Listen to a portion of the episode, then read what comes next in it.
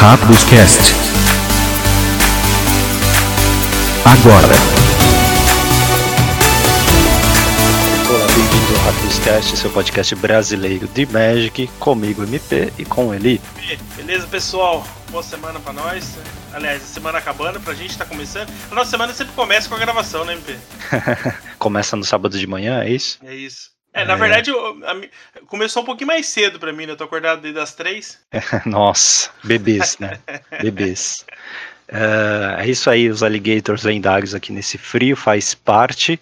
Falando nisso, né, ele parcialmente vacinados. E se você já assoprou o cartucho de videogame, dá uma olhada que deve estar na sua hora também de vacinar, né? Ou já, acho que já passou, viu, MP? É verdade, né? Ó, É. dica então, hein, ó. Se você já assoprou cartucho, já sabe quem é a punk levada da breca, ou já brincou de escravos de Jó, dá uma olhada que deve estar na sua hora. Se é você não usou aquela, caixa, aquela caixinha preta num, num TV de tubo pra ligar seu videogame que tinha Nossa. VHF e UHF, acho que era Meu essa, Deus. não lembro. Você, você com certeza já perdeu a data da vacinação. Essa você puxou também, né?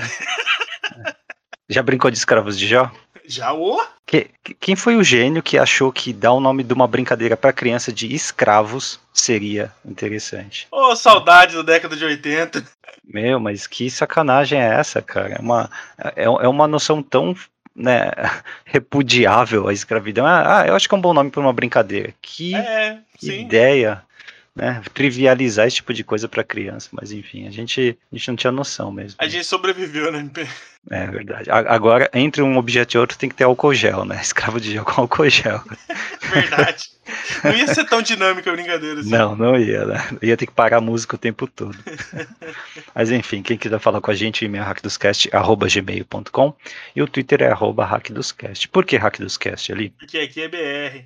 É, Aqui você falou é de álcool em gel, eu fiquei pensando, o, na verdade até comentei aqui, aqui em casa pra, pra Rê, que o, o cheiro que o Gael mais sentiu desde que ele nasceu foi de álcool. Ah, é verdade, é verdade.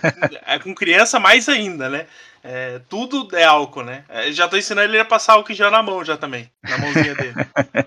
É verdade, nossa. E vai continuar por mais um tempo, hein? Vai, vai. É, é. É, bom, hoje o programa é sobre Modern com o Matheus F34. ah, e é, se você se confundir um pouquinho, né, na hora que nós comentarmos as listas de Super Qualifier ou de é, ah, Challenge, lembre-se de que esse programa é gravado no sábado de manhã. Então as listas que nós comentamos são da semana anterior, tá? Eu não lembro se eu falo isso lá na fase principal com ele, mas os comentários são referentes aos challenges do dia 24 e 25 de julho, tá? É, então fica aí só o, o disclaimer para quem for buscar as listas depois, tá? Mas é muito legal, ele entende bastante do formato, ele adora o formato, e ele é uma- um exemplo ele, de pessoa entusiasmada com o Magic também, e que não deixa a mudança do meta afetá-lo. Ele é um cara que pilota Eldratron, ele inova na lista, tá? Ele é reconhecido por algumas mudanças, né? É, e ele joga desde 2017, inclusive. Ah, e, ah, e apesar do deck estar off meta agora, ele continua animado com o Modern. Ele continua pensando a respeito, é, fazendo experiências com a, a lista atual dele e, e tentando compreender o formato, né? Então é um bom exemplo aí de perseverança, né? É, ele tem o pet deck dele, mas ainda assim consegue marcar os resultados dele com os outros decks. A- a- às vezes que eu acompanhei o trabalho dele, ele, ele sempre mostrou muito sensato em relação ao formato, né? Ele não é aquele.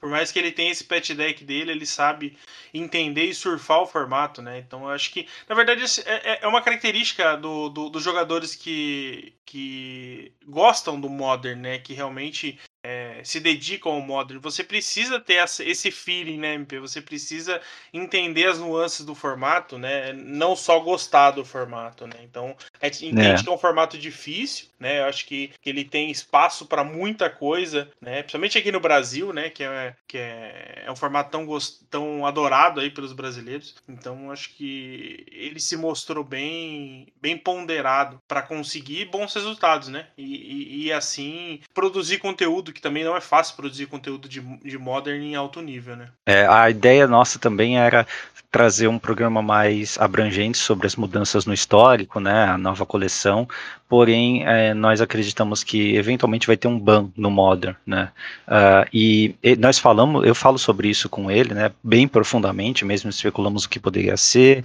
o como afetaria e tal, Uh, então, para a conversa com ele ter uma validade maior, de repente as pessoas tomam decisões aí, né, sobre seus decks, sobre investimento no mall, é, é, decidimos lançar esse programa o quanto antes, tá? E aí a conversa sobre histórico fica para a semana que vem, tá? É, uma das coisas que motivou isso também, né, MP, agora no dia 15 de agosto tem o Modern Qualifier, né, no, no, no mall, né, no Magic Online, e, e isso pode é, ser relevante é, para se ter um banimento urgente, né? Agora, eu acredito que se for ter banimento, deva ser agora. Duas semanas antes, né? Do, né? do para ter tempo, né, de mexer. Mas eu acho que a Wizards, é, pelo movimento dela, ela não deve banir nada agora para esse evento. E se for ter algum banimento, né, principalmente de acordo com os, o resultado do, do, basicamente dos decks de Hagavan, né, nesse qualifier, pro, pro ciclo de, de outubro, né? Dia 15 de outubro tem outro Modern Qualifier. Aí a gente pode ter algum, algum alguma mexida aí no metagame. É, mas um, um, outro feedback que eu tenho aqui, draftando tanto, né? É, eu reparei que o que estragou esse formato, ele tá estragado, né? Azul é a pior cor e acho que verde ali é a segunda pior cor. Uh, e isso estraga o draft, porque todo deck que eu enfrento é Rakdos, ou tem vermelho ou tem preto. Acho que essa é a sua experiência também, né? Sim, pelo menos é, eu até enfrentei bastante, é, talvez pelo ranking, tá? É, isso também afeta um pouco a visão. É, eventualmente, as pessoas que sobem mais têm, têm seguido melhor as cores e têm conseguido melhores resultados e continuam subindo. E as pessoas que se mantêm fazendo o G, por exemplo, acabam se mantendo embaixo. É, o G é muito fraco, não dá. No draft de, de jogador você equilibra as coisas, né? Não, não tem como todo mundo fazer Rakdos, mas é, mesmo que você tenha, esteja disputando carta com alguém perto de você, uma das, das cores, ainda assim tem como ficar um deck melhor. É, mas com, no, no, draft de bot, né, dificilmente é, você vai encontrar alguém que não esteja ou de Rakdos ou com as cores Rakdos. E uma das coisas que estragou esse formato, para mim, é, foi o design focado em cartas para melhor de um. Né? O que, que eu estou dizendo com isso? Tem algumas cartas azuis que são modais e são claramente feitas para melhor de um, porque funcionam em mais de um arquétipo.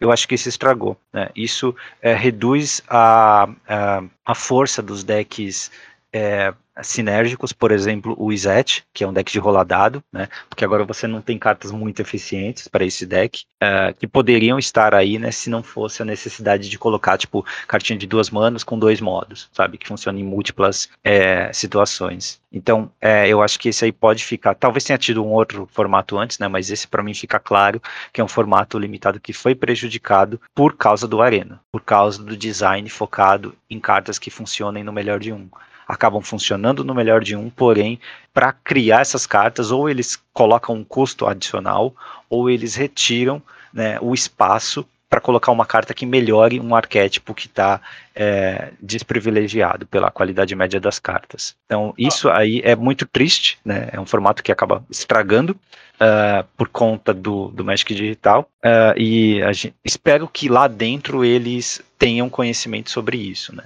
mas a tendência que a gente vem vendo é que cada vez mais eles vêm lançando cartas é, focadas em tanto, tanto para construído como para limitado, mas que tem esse, essa é, construída nelas essa experiência de melhor de um, né? São cartas modais ou cartas que fazem coisas bem diferentes, mas que é, acabam funcionando bem em situações sem sideboard. Então, sei lá, isso aí é uma coisa bem, para mim é triste, né? Para mim é uma falta de, de curadoria do, do formato limitado. É, eu não vou dizer que ele está estragado, mas sim ele está desequilibrado, o que realmente afeta um pouco a, a diversão que você vai ter do, do formato. Ele acaba realmente ficando enviesado, né? Por exemplo, eu estou fazendo meu sétimo draft é, de Quick Draft. É, lembrando que eu só tenho feito draft é, autossuficiente, né? Então eu, eu faço missão, junto Gold, é, faço draft. É, eventualmente, entre completar as missões nas contas, eu pego as gemas que eu, gasto, que eu ganhei com um draft e jogo outro draft. Então eu não, não desembolso nada do que eu já tenho, tá? Hum. É, então por isso que eu estou com sete só, só drafts. eu fiz. Eu estou jogando o sétimo, na verdade. quatro deles é nas cores Jund, tá? É, então é BR com, com verde. É, eu tenho um outro que foi um BR, um R e um G. São esses sete decks que eu fiz. É, o G foi minha, meu pior resultado, foi o único 3-3 que eu fiz. É, o deck tinha cartas relativamente boas, principalmente nas curvas mais altas, mas ele não tinha fôlego para que isso fosse suficiente para eu ganhar partidas, sabe? Então, tipo assim, eu tinha um dragão verde e um dragão branco em comum, sabe? São cartas boas, né? Tem evasão, ela tem, tem habilidades ali que eventualmente são relevantes, mas eu não conseguia chegar lá é, porque é, é, é uma combinação, por exemplo, que depende de ramps, por exemplo, para que você consegue, consiga chegar mais rápido, né, nessas bombas de é, vou, curva mais alta. Né? Você está explicando o porquê, né? Mas para quem já jogou fica claro, mesmo que a qualidade das cartas azuis não consegue acompanhar é, a, a, qualidade das cartas rápidas é bem superior. Então, mas eu não sei, MP, se é a qualidade individual, mas a, hum. a combinação delas em relação a você ter um payoff. Sabe? Faltou reforçar, isso... sim, faltou reforçar arquétipo, faltou reduzir custo, faltou criar condições é, menos condições ou payoffs adicionais para aquilo que o azul faz. Uh, comparando com o Rakdos, claro, né? Poderia nerfar Rakdos, poderia, mas acho que é, reforçar o azul seria daria um equilíbrio bem melhor pro, pro jogo. Sim, porque, então, assim, vários... para mim é o design de melhor de um, cara. Para mim isso aí tá. tá vários tá claro. decks Rakdos sem raras por várias vezes ele é melhor do que decks UGs com raras, com 3, 4 raras no deck. E esse é um problema. É, tipo, a, a, melhor rara é, na combinação UG, assim, que eu vi sendo efetiva foi o Volo, que é aquele, aquele 4 mana 3-2 que coloca um. um ah, que, que é compra carta, sei, sei, Não, que coloca um token que é uma cópia da, da criatura que você ah, é, se ela é tiver verdade. nome diferente. Ele, ele, duplica, né? Ele ganha o jogo sozinho, sabe? Porque você faz ali. O, o oponente fez, ele fez ele na 4, na 5 ele fez um bicho, na 6 ele fez outro bicho, na 7 ele fez outro bicho sabe? Então, assim, é hum. ridículo. Hum. Se você não conseguir remover quando ele entra, acabou o jogo. Tá? Mas é a única carta que desequilibra. E, de novo, ela é frágil. Ele é um bicho 3-2 que morre para qualquer coisa. Uhum. Ele morre para aquele, aquele guest que dá menos um, menos um quando bloqueia. Sabe? Né? Então, assim, é, é, é, realmente ficou desbalanceado nesse sentido. E, no geral, acaba que você precisa ter um, uma sinergia monstro para você não usar decks é, que, que, que vão ou preto ou vermelho. É, tem duas cartas modais ali que eu acho que poderiam mudar para reforçar arquétipos e poderiam ser diferentes. Assim, vocês chegam no Rio, que é a instante que devolve permanente para a mão, e a vocês veem um guarda se aproximando, que é a que vira a criatura da Hexproof para uma sua. Uhum. Essas duas aí poderiam ser alteradas. E lógico também alguns custos ou alguns poderes e resistências também dentro do azul. Sim, tem, tem uns bichos, principalmente aqueles bichos de roladado. É, Sim. Tipo assim, eles, eles, eles claramente poderia quase todos os bichos azuis de roladado poderiam custar um a menos. Claramente, sabe? Porque eles fazem muito pouco pelo tanto que você precisa investir para ser útil, sabe? É, ou alterar, né? Poder existente. Tipo, tem o, aquele investigador duas manas 2-1 que você paga 6 e rola um dado e compra carta, assim. Poderia uhum. ser uma 2-2, por exemplo, para poder sobreviver melhor contra os drops 1, trocar melhor com o, o guest, o, o, o carniçal preto, né? Enfim. É, a mecânica eles... de rolar dados ela é, é boa, mas os decks com essa mecânica são horríveis. Eles não conseguem acompanhar os decks. Você precisa ter. Né? É, as 23 cartas precisam estar nessa, nessa, nessa mecânica. Você tem que ter os payoffs muito bons. Você Exato. tem que jogar duas daquela Fire Dash, você precisa ter duas Fireball sabe? para você começar a ser é, relevante. Sabe? O deck UR que eu fiz é, tinha bastante cartas de, de rolar dado, não era só nisso, mas assim, ele tava efetivo, é claro que eu acabei ganhando por evasão, eu fiz 5-3 com ele, mas assim, é, é, realmente bem difícil. Não é, não é algo muito, muito fácil para. É. Aí você põe, né? De um lado, mecânica de tesouros, que você rampa para cartas né, melhores, com remoções eficientes, cartas que tem uma sinergia, e para decks desse tipo que, né, seis manos para você comprar a carta de um bicho que não faz nada em combate, sabe? Então... Pois é, vamos ver. É, os próximos uh, formatos eles corrigem isso, né? Mas é meio triste um formato com uma cor a menos, basicamente. Bom, e um formato limitado que começou muito bem, né, MP? Só que a gente vai vendo essas, esses detalhes acontecendo, acabam. Ah, é, os defeitos aparecem, é que nem relação, né? Com o tempo os defeitos vão aparecendo. é, vamos lá. O, no programa passado, algumas pessoas podem ter ficado é, confusas com a nomenclatura que nós utilizamos, porque eu algumas vezes lembro de ter me referido à rotação do standard como sendo a cada dois anos, né? E você, meu caro Matheus, puxando aqui do xadrez verbal, você, meu caro Matheus, é, não me corrigiu, né? Acho que você foi na onda aí, mas o que eu estava me referindo é, é, que a rotação das suas cartas, né, é a validade das suas cartas, que é de aproximadamente dois anos, das cartas mais antigas.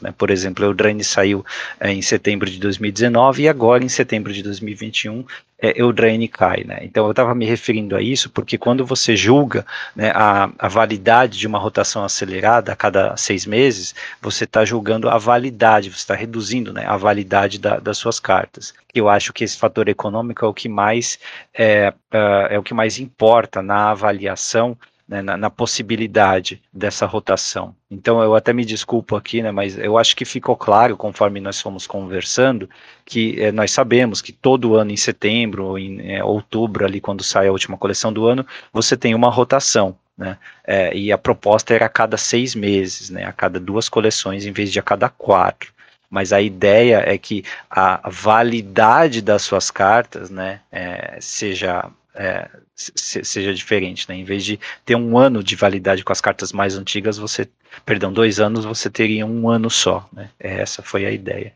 Então, é, perdão aí para quem se confundiu, tá? Mas é, nós, nós já pensamos diretamente no aspecto econômico, tá? É, eu faço meia culpa realmente é, pensando é, nessa informação. Na minha cabeça estava claro que a gente estava querendo dizer a validade das, das cartas. Né? É, As mais a, antigas, né? É, não é, a, não é a, sua, a carta que você tem dura dois anos, não que a coleção é a cada. É, é, a rotação é a cada dois anos. Então, Isso. Então, eu, eu, faço da, das desculpas do MP as minhas também. Eu acho que talvez é, falhou aí um pouco em relação a como a gente deveria ter passado essa informação. Muito bem. E o Júlio, nosso ouvinte, falou que nós tivemos não só um, né? Que foi um debate, que foi o título do programa, mas tivemos dois, né? O Pauper do Ban, que você abordou muito bem ali, eu adorei, inclusive né, ficou acho que por cima aí, né, é um fato muito importante que você revelou que está fazendo uma ponte com produtores de conteúdo internacionais, né, é, o italiano, tem o americano também, é, é, sobre como melhorar a comunicação da comunidade Pauper com a Wizards, para mostrar para eles o que vocês estão sentindo de forma unificada, né? Não apenas protestos isolados. Então Sim. isso aí ficou meio por cima, mas tem que ser também ressaltado que é uma, uma iniciativa ótima da sua parte, bem proativa. E o outro debate, obviamente, foi a da rotação acelerada do stand. Então o Júlio acertou, acabou sendo dois debates num programa só. Verdade, hoje já começamos com um debate, né? Inclusive nem passamos da fase de desvirar ainda e já tivemos é, debates aí. Eu acho que é, isso tem aparecido cada vez mais, né, Eu acho que esse tipo de, de análise, por mais que é, sejam coisas nossas, né? Da nossa percepção do jogo, eu acho que são momentos nesse, né? Que a gente tem menos jogo, né? A gente tem gastado menos energia com o jogo e mais, mais tempo discutindo às vezes o jogo em si. É, acho que muita gente também gosta, é claro que a gente entende que muita gente não quer discussão, né? Quer, quer ver só a notícia, mas eu acho que nós gostamos de falar um pouquinho, né? Eu acho que pouca gente percebeu isso, na verdade. É verdade, é, é não dá tempo. A gente é, nós somos entusiasmados com Magic, né? Então, inclusive, nossos apoiadores acabam tendo acesso ao programa, ao pré-cast, né? O que a gente conversa antes de gravar, e a gente fala às vezes mais de Magic também no pré-cast. Então, você vê o nível do entusiasmo. Mas enfim, teve também o feedback do Padovan no Insta, né? Ele compartilhou, como nós pedimos, a visão dele, né? E ele falou que acredita que o T2 tem que ser desacoplado do Arena, tá? E que a rotação no Arena, já que a economia é diferente, ela poderia ser a cada quatro coleções, você saiu a quinta, você elimina a última. E faz assim, né? A cada três meses você tem uma mini rotação acontecendo, tá? É, obrigado pelo, uh, pelo feedback, Padovan. Eu não sei se eu concordo contigo nisso, mas eu apoio a experiência. A Wizards, inclusive, perdeu a oportunidade na pandemia, que o volume de jogos no Arena deve ter aumentado, de fazer isso, né? De colher os dados e colher o feedback também da comunidade sobre uma rotação mais acelerada. Eu sou a favor, sim, de fazer no Arena. No físico, assim como ele, né? É, ver, eu também acho que não, não, não tem. É, no, no físico não tem como fazer uma rotação dessa, porque fica muito pesado economicamente, né? Uh, de novo, e, é uma outra opção de um jogo exclusivo do Arena, né? Você ter, dar o nome que você quiser e, e, é um modo de jogo só de lá, né? Da mesma forma que o histórico nasceu assim, eu acredito que poderia ter um, um, um, T2, um mini T2, né? Um T2 par, parcionado aí, fracionado e... em relação a, ao número de coleções. Né? E é, assim, é possível também que é, se você abre uma possibilidade, se você a, di, diferencia o papel do, do digital no no T2, você também abre possibilidade para alterar cartas. Em vez de banir, uhum. você altera, você nerfa algumas cartas, né? E acaba com a banlist do standard do Arena. É, e tem um problema nisso que, assim, para treinar virtualmente, você acaba tendo apenas o Magic Online, que é uma ferramenta mais cara, né? E acho que menos povoada do que o Arena. É, porém, você promove um ambiente legal, competitivo, inclusive, né? E bem dinâmico. Uh, são coisas que, assim, é, é bom, não é? Depende muito de quem usa e de quem joga, né? É certo, não é também, né? Às vezes para a empresa isso é bom e para os jogadores que estão na plataforma é bom. Eu acho que vale experiências e depois disso recolher os dados, né? Por enquanto eles não têm feito nada disso, sim, vão mexer com o histórico agora, mas no standard ainda nada. Mas eu acho que a discussão não pode parar. Uh, vai ter que ter alguma mudança no standard, senão todo o core set, né, todo meio de ano fica meio morto. E dependendo de como forem os sets anteriores, até o, o, os sets anteriores do é, os, os sets do último ano, né, é, acabam não influenciando muito no, no standard. Aí para vender, talvez eles tenham que colocar mais cartinha de commander ou cartinha modern pioneiro, então estraga tudo. Eu acho que e, eventualmente eles vão mexer nessa rotação. Como a gente falou, a Hoje a realidade é outra. Né? Assim, dá para testar novamente uma rotação acelerada a cada seis meses, a rotação do standard, né, não das cartas, uh, e ver como a comunidade reage, principalmente no tabletop, como as lojas reagem em questão de vendas e tal. É, eu acho que é, você oferece uma outra opção, né, P? Acho que isso também é importante, né? É, você quer jogar esse T2, você joga no Arena, que ele é diferente tal, você consegue. É, você tem um formato diferente, né? Não só o formato das cartas válidas, mas do que o metagame vai oferecer, né? Em relação às mecânicas, habilidades das cartas. E aí você tem o T2 padrão, né? É, desculpa o trocadilho, é, jogando no, no, no, no, tabletop, né? Que aí você tem um, um, processo bem diferente, né? Então talvez você consiga é, aumentar o público, né? Disponível aí para poder estar tá, tá jogando Magic em si, né? independente da, do, for, do, da plataforma que você está utilizando. Né? Isso aí. Uh, apesar de estarmos nos alongando aqui, vamos terminar essa fase de desvirar, então, ele que foi super longa, né? Deve ter aqui mil fichas para desvirar e fazer o quiz da semana, então. Qual foi a última coleção regular a ter uma carta com habilidade de regenerar? Resposta lá na fase final. Notícias da semana artigos e tudo que você não teve tempo de ler. Fase de manutenção. Ele, o comitê francês de Duel Commander baniu três cartas: a Inala, que é um mago Grixis, o Hagavan, uh, como commanders, ambos, e o Gift Given também foi banido agora no geral no formato, tá? Eu vou deixar o link aqui para quem quiser ler a descrição, a justificativa deles. Mas é isso, mais três cartas banidas. Acho que Hagavan é bem apelão mesmo. Num deck mono red de Commander. Se ele já é apelão em outros, em outros formatos, você imagina no, no Commander. É, um turno um Hagavan é tenso. Uh, o, o Gavin Verhey, ele entrevistou um dos designers de Forgotten Realms uh, no, no canal dele. Uh, e ele fez uma pergunta que acho que tinha muita gente fazendo, né? Que eu tava louco para saber, que é por que não tem a mecânica de grupo nessa coleção? Né? Tem tudo a ver com essa coleção. E o designer falou: a resposta curta é que não havia espaço para suportar essa mecânica do jeito que eles queriam suportar. Então eles preferiram só incluir os tipos, mas não incluir os triggers de grupo, né, os payoffs, só os enablers, tá? Para quem quiser ver a resposta longa e o vídeo inteiro tem mais de meia hora, eu vou deixar o link aqui também, tá? É triste, né? Mas uh, faz sentido. Eles gostam de suportar da, as mecânicas da maneira certa. É, apesar uh, de que eu preferia muito mais a mecânica de grupo do que a mecânica de dados, por exemplo. Uh, olhando hoje, sim. Eu acho que sim também. É que a mecânica de dados tem mais possibilidade. O grupo é muito focado em criatura, né? É, e a de dados te dá mais possibilidades. Aí eles teriam que talvez tirar dados, mas colocar uma outra para substituir dados. Enfim. É, mas é, eu concordo contigo também. Preferia grupo nessa coleção. Tem tudo a ver. Faria tem, muito tem mais tudo a ver, sentido do cara. que o dado pro Magic, Exato. entendeu? Eu entendo que o dado pro RPG é, faz muito sentido. Talvez eles poderiam, por exemplo, ter colocado a mecânica de dados nos decks de Commander e mantido os grupos na coleção regular, sabe? Então acho que seria mais interessante meu- no meu ponto de vista. É, é, é interessante eles fazerem essa concessão aí, né? Tem, tem- nossa, eles devem ter ficado um pouquinho frustrados ao não poder incluir.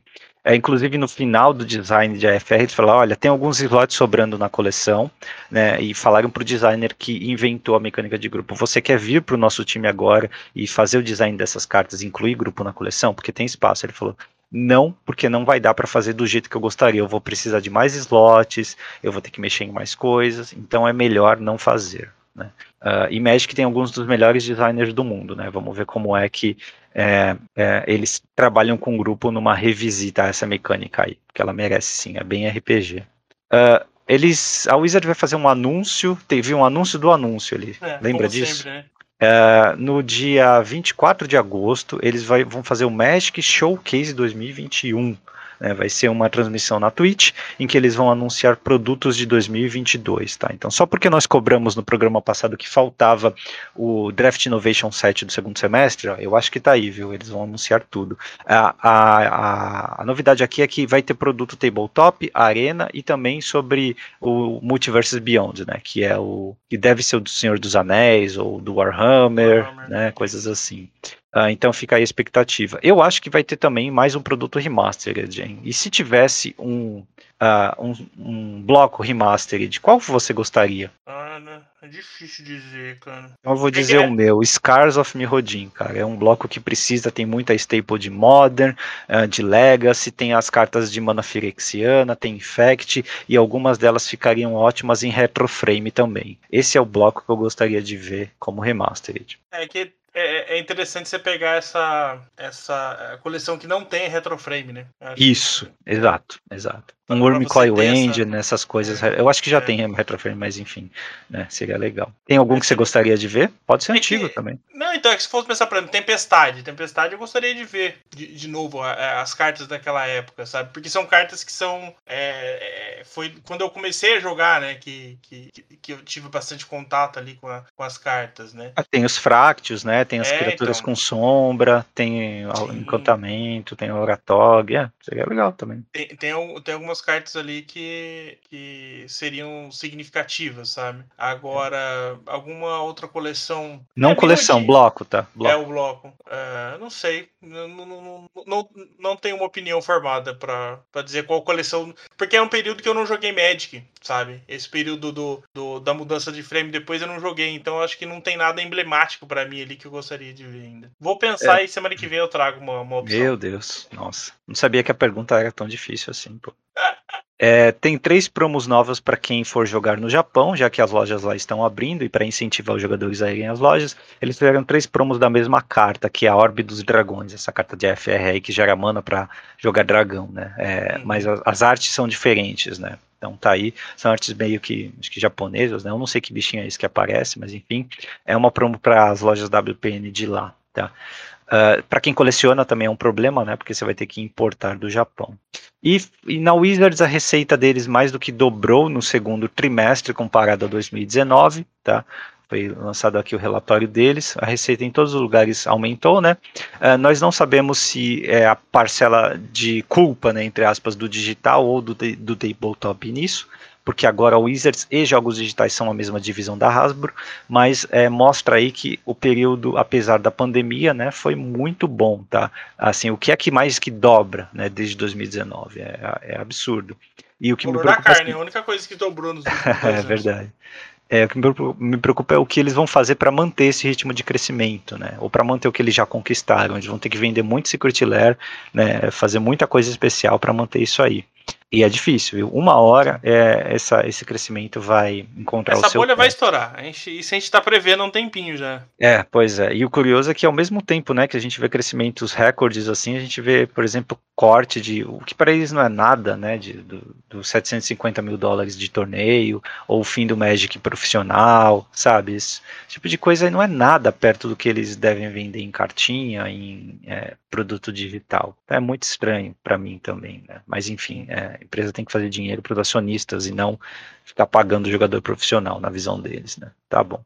Uh, falando de aumento de preço, né, cara? Eu vou compartilhar aqui um artigo da Carlos Helm que mostra que tem uma entrevista aqui com um dos CEOs da, da, da Hasbro que uh, ele diz que vai ter que ter aumento de produtos, sim, já no próximo trimestre ali, tá? Começando agora em agosto, Uh, ele diz que é por conta dos custos dos insumos, das commodities e do custo de transporte também. Tá?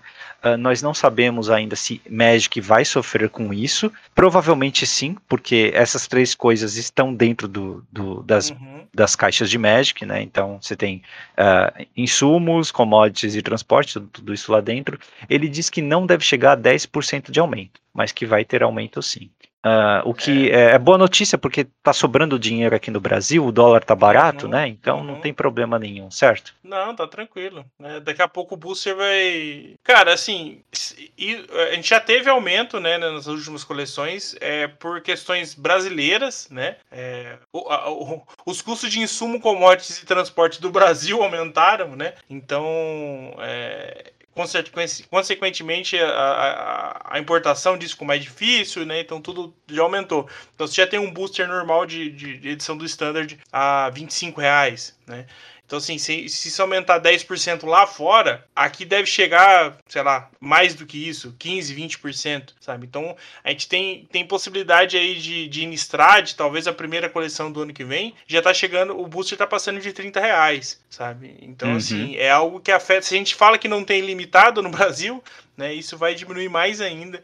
É, eu, eu, temo muito por, por, por, formatos como o T2 aqui no Brasil por causa desse tipo de aumento. O próprio limitado, é, eu acho que é, vai diminuir ainda mais a, a, parcela de pessoas que vão deixar de, de que não vão jogar Magic no tabletop e cada vez mais migrando para o digital. Aqui no Brasil a gente já sabe o quanto o Magic é difícil, né? então acho que isso é, poda ainda mais o acesso ao, ao, jogo. É, é complicado, né? Mas de, de fato ele tem razão, por exemplo, é, petróleo que influencia em preço de alimento e transporte principalmente, é, tá numa alta, né? Assim, o barril tá 75 dólares mais ou menos e é, desde 2018 que não se via um preço tão alto, assim, tá, tá num preço que começa a justificar umas alternativas bizarras, assim, sabe, quase que você explorar petróleo no Ártico, com um navio quebra-gelo e tal, então, assim, né, obviamente o preço de tudo também deve estar aumentando, apesar do, do, do consumo ter caído, né, acho que o mundo voltando à economia, o resto do mundo, né, onde eles têm políticos que não cobram propina é, para comprar vacina e também acreditam né, em, em, vírus e acreditam em vacina, é, eles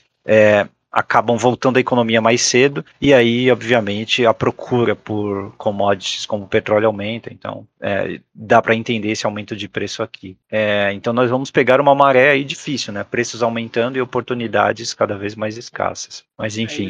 É, é, é, uma questão que todos os setores da economia ainda vão sofrer, né? A gente, no Brasil, a gente tem pago os erros, né? Os nossos governantes com vidas, né? Infelizmente, muitas pessoas aí falecendo ou ficando é, muito doentes, que também é é, é, um, é uma parcela significativa da população, né? Que tem, estão com sequelas. A gente tem nosso, nosso apoiador aí, né? Que passou por problemas recentes também por causa de Covid e tal. Então, assim, isso também vai ser carregado, mas eu acho que essa conta, no sentido financeiro da palavra, a gente ainda vai começar a pagar ainda, né? Infelizmente. É, vai ter muito tempo. A gente ainda vai ter. Isso vai ser diluído durante bons anos. Né? Então isso vai afetar a nossa economia de uma forma que eu acho que é, vai ficar pesado cada vez mais aqui no Brasil. Uma alternativa é comprar produto fake ou proxy ou pirata, né? E a Ultra Pro alertou aqui que existem produtos fakes uh, dela, tá? Imitando a marca dela no mercado, tá? É, tem uma reportagem aqui no ICV2 sobre isso. Eu não sabia que existia,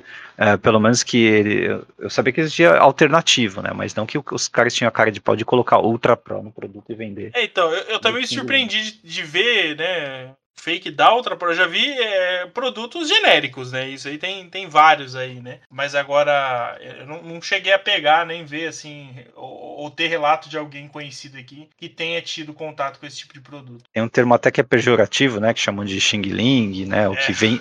Antigamente era o vem do Paraguai, hoje em dia é vem é. da China ou é Xing Ling, mas é, de fato, pelo menos em proxy de Magic, né? A gente sabe que é muito fácil encontrar produtos alternativos alternativos da, vindos da China, né? Assim, eles, eles são craques em uh, se apropriar, né, desse, uhum. desse tipo de coisa. Então, cuidado, né? É, até, até nisso a gente tem que ficar de olho.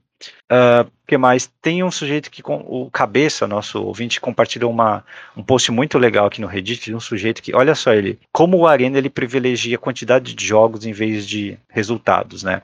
Um sujeito, ele fez um deck, uh, foi mono-red agro aqui com apenas criaturas, deixa eu ver, uh, quase, quase que só criaturas, e uh, o que ele fez? Ele sempre jogou a carta mais para a esquerda da mão dele e deu barra de espaço direto. Não pensou em nenhuma partida, tá? Ele fez isso como uma experiência. É, em 23 jogos ele alcançou o prata, em 64 ele alcançou o ouro e em 45 ele alcançou o platino. Tá? Ele disse que dá para chegar em. Uh, foi 282 jogos para chegar no diamante e 200. Uh, ah, e depois mais 283 jogos para chegar no mítico, tá? Em 85% no mítico. O que é que isso significa? Como o comportamento dele é praticamente uh, é, automático, é possível programar um bot que fica rodando no background, você deixa o Arena ligado e o bot ligado, e fica rodando no background, uh, ranqueando no Arena para você enquanto você faz outras coisas no computador. Tá? Uhum. É, se aproveitando desse fato de que o Arena privilegia né, a quantidade de jogos. Uh, é bem curioso, né? Assim, é, de, de, certa forma, até que é interessante jogar contra eventuais bots assim, porque a partida é muito rápida, né? Ou você ganha rápido ou você perde rápido. É interessante como um jogo tão complexo como o Magic ainda pode ser explorado, né, por um bot simples, né? Que não faz nada, não, não reflete sobre as cartas que você tem. Ele sempre joga a carta que está mais para a esquerda. Bem interessante. Ah, resta saber, né, quem é que vai fazer isso, mas já é possível, então não é difícil chegar no mítico se você tiver acesso a um bot desse. E aí quando você chegar lá nos 80 e pouco por cento do mítico, você pode desligar o bot e você mesmo uh, ir pro grind, né? Aí é bem menos grind do que, né, você fazer todo o caminho até o mítico interessante. É, porque aí você já vai estar no metagame, você já sabe os decks que você vai enfrentar, né? Como é que É, menos horas dedicadas, né? A esse sim, grind sim. aí. É. é. o pessoal do grupo até comentou, né? Que é, sente isso na, na prática, né? Que a ranqueada acaba sendo é, mais número do que quantidade, né? Mais é, quantidade do que qualidade no geral. É. A gente, eu, eu tenho que meio que abandonado o, o Leather, né? Eu não tenho mais jogado. Na verdade, eu só jogo construído para fazer missão. É, e tenho me focado muito mais limitado, que eu acho que acaba sendo um pouquinho diferente, né? Porque você exige um pouquinho mais de, de deck building, etc, né? Mas uhum. eu acho que é triste você pensar, né? Que o Magic acaba sendo reduzido a esse tipo de, de situação meio que automática. Eu não sei se essa é a palavra certa. Isso em si já é um sinal de que existe um desacoplamento mesmo do Magic de papel para o Magic digital. Uh, né, se você quiser jogar, a, a, diferença é que se você quiser jogar competitivamente, explorar suas habilidades, você pode, né, no Magic Arena. Assim, o jogo ele é tão difícil é, e tão intenso, profundo, quanto você o faz ser. Né? Você pode refletir muito sobre cada jogada e tal, se envolver mais se você quiser.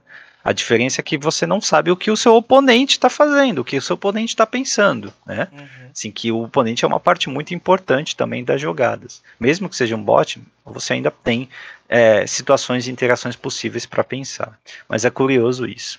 Indo para o Magic Digital agora, ele, né, nós temos o anúncio que foi concretizado aí, só na semana passada, de Jumpstart Historic Horizons, né, também apelidado aqui carinhosamente no, no Brasil de chupeta histórica, tá? Uh, vai custar 2 mil de ouro ou 400 gemas, né? Você escolhe um de cada três decks e depois faz isso de novo.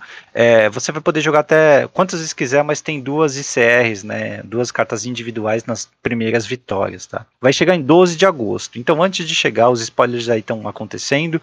É, nós vamos é, comentar isso mais profundamente no, na semana que vem, quando tiver todos os spoilers, as mecânicas né, e nós digerirmos melhor o que está acontecendo. Tá? Nós temos muito pensamento sobre isso, mas como falamos anteriormente, ele é, o programa de Modern ele é mais urgente. O formato está muito legal. A conversa com o Matheus foi sensacional, tá? Ele passou por todos os decks tops e os decks que estão correndo por fora. E talvez o formato tenha mudanças, bans aí antes do, do meio de agosto. Então é importante jogar esse programa antes, né? Uh, mas só para completar a informação, vai ter uma manutenção estendida no Arena no dia 10 de agosto, vai ser 4 horas de manutenção ali. É, 4 horas previstas, né? Se, se, as normais de uma hora já demora 4. uh, eles vão ter duas temporadas ranqueadas em agosto, uma do dia 1 ao dia 10 e outra do dia 10 ao dia 30, tá? E vai ter uma regulagem, né, na queda e na volta também. Você não vai cair direto, muito, né? Porque eles vão, eles, eles sabem que foi pouco tempo de, de, de grind, mas enfim, elas vão classificar para o mesmo é, fim de semana, tá? Uh, eles também disseram que vão, a partir dessa manutenção do dia 10, né, colocar fixamente ali o brawl histórico de 100 cartas, tá? Ele vai ficar é, fixo até a manutenção de setembro, onde eles vão analisar se o número de jogos e a qualidade dos jogos, uh, o feedback no fim, né, foi positivo. Se foi positivo, eles vão manter, senão eles vão estudar maneiras de promover esse formato. Uh, é, como promover esse formato esporadicamente, tá? O Brawl normal standard continua, tá? Para as duas pessoas que ainda jogam, mas eu acho que esse Historic Brawl, que é efetivamente um commander em que você pode controlar plana alta, vai ser um dos formatos mais jogados do Arena. Vai ser muito interessante, tá? É, e eu pretendo, se eu tiver tempo, fazer uns vídeos para o canal, ele, já que eu tenho a experiência de jogar o Duel Commander no Magic Online. Tá? Esse aqui acho que vai ser uma expansão, vai uma interface muito melhor, pode ter Planinauta como comandante, não tem limite de budget, né? Porque é, eu tenho muita wildcard sobrando. graças ao grande do, do limitado. Uh, e além disso, você pode também incluir as cartas novas né, de chupeta histórica, que vão é, mexer é, com mecânicas exclusivamente digitais. Então vai ser muito interessante observar isso, e isso é bom para o jogo. Né? Eu acho que as pessoas go gostaram desse Story Kill Brawl. Até pessoas que eu nunca vi comentando sobre Commander ou Brawl acabaram entrando nesse, porque dá para produzir umas coisas legais. A pool do histórico já está grande o suficiente para é, é, permitir uma exploração bem legal desse formato. Então, estamos animados aí para isso. É, o, o Brown em si era um formato bem chato, né? Acabava que ficava restrito, né? Algumas cartas, tipo Kinan da vida, né? Todo mundo que queria ganhar é. jogava com o deck, né? É, então, basicamente, Historic Brawl vai ser hoje, né? Com essa quantidade de cartas que o, que o esse histórico vai vir, né? Esse Jumpstart histórico. É, a gente vai ter um, um mini Commander, né? Na verdade, acho que é essa a ideia, né? Então é, vai ser uma opção é, mais leve e com menos investimento, né, Eu acho que, assim, é, é para produção de conteúdo, o Historic Brawl é bom. Sabe? É bom, é você bom. consegue trazer jogos dinâmicos, porque você vai encontrar uma infinidade de decks, né? Eu não quero que todo mundo faça deck de Fractus, que eu acho que é uma coisa que todo mundo vai querer fazer, mas eu acho que com o tempo isso vai acabar é, deixando de, de ser, talvez para quem for jogar entre aspas competitivo, isso seja um problema maior, mas eu acho que para quem quer produzir conteúdo, para quem quer se divertir, é, o leque de opções vai ser muito grande, então eu acho que isso é, é, é bem bacana. Até a gente vai explorar isso mais, mas de novo, eu acho que a, a deveria ter uma segunda opção para você jogar esse Jumpstart no Arena. Essa opção é muito pobre. Pagar é, 2K para poder montar um deck, para ganhar duas ICR, isso é ridículo. Ridículo. Eu vou falar, a gente fala isso mais semana que vem, mas para mim isso é ridículo. Não não premia para quem quer jogar de uma forma mais é, é, pesada, né? Quem quer é gastar mais recursos ali pro, pro jogo. E para quem quer só se divertir, é caro, né? Considerando o pouquíssimo que você ganha em troca. Então, a, realidade, mim... a realidade é que você tem que ficar abrindo booster, comprando packs de gemas para ter o wild card, né? E aí trocar os coringas pelos staples que você quer.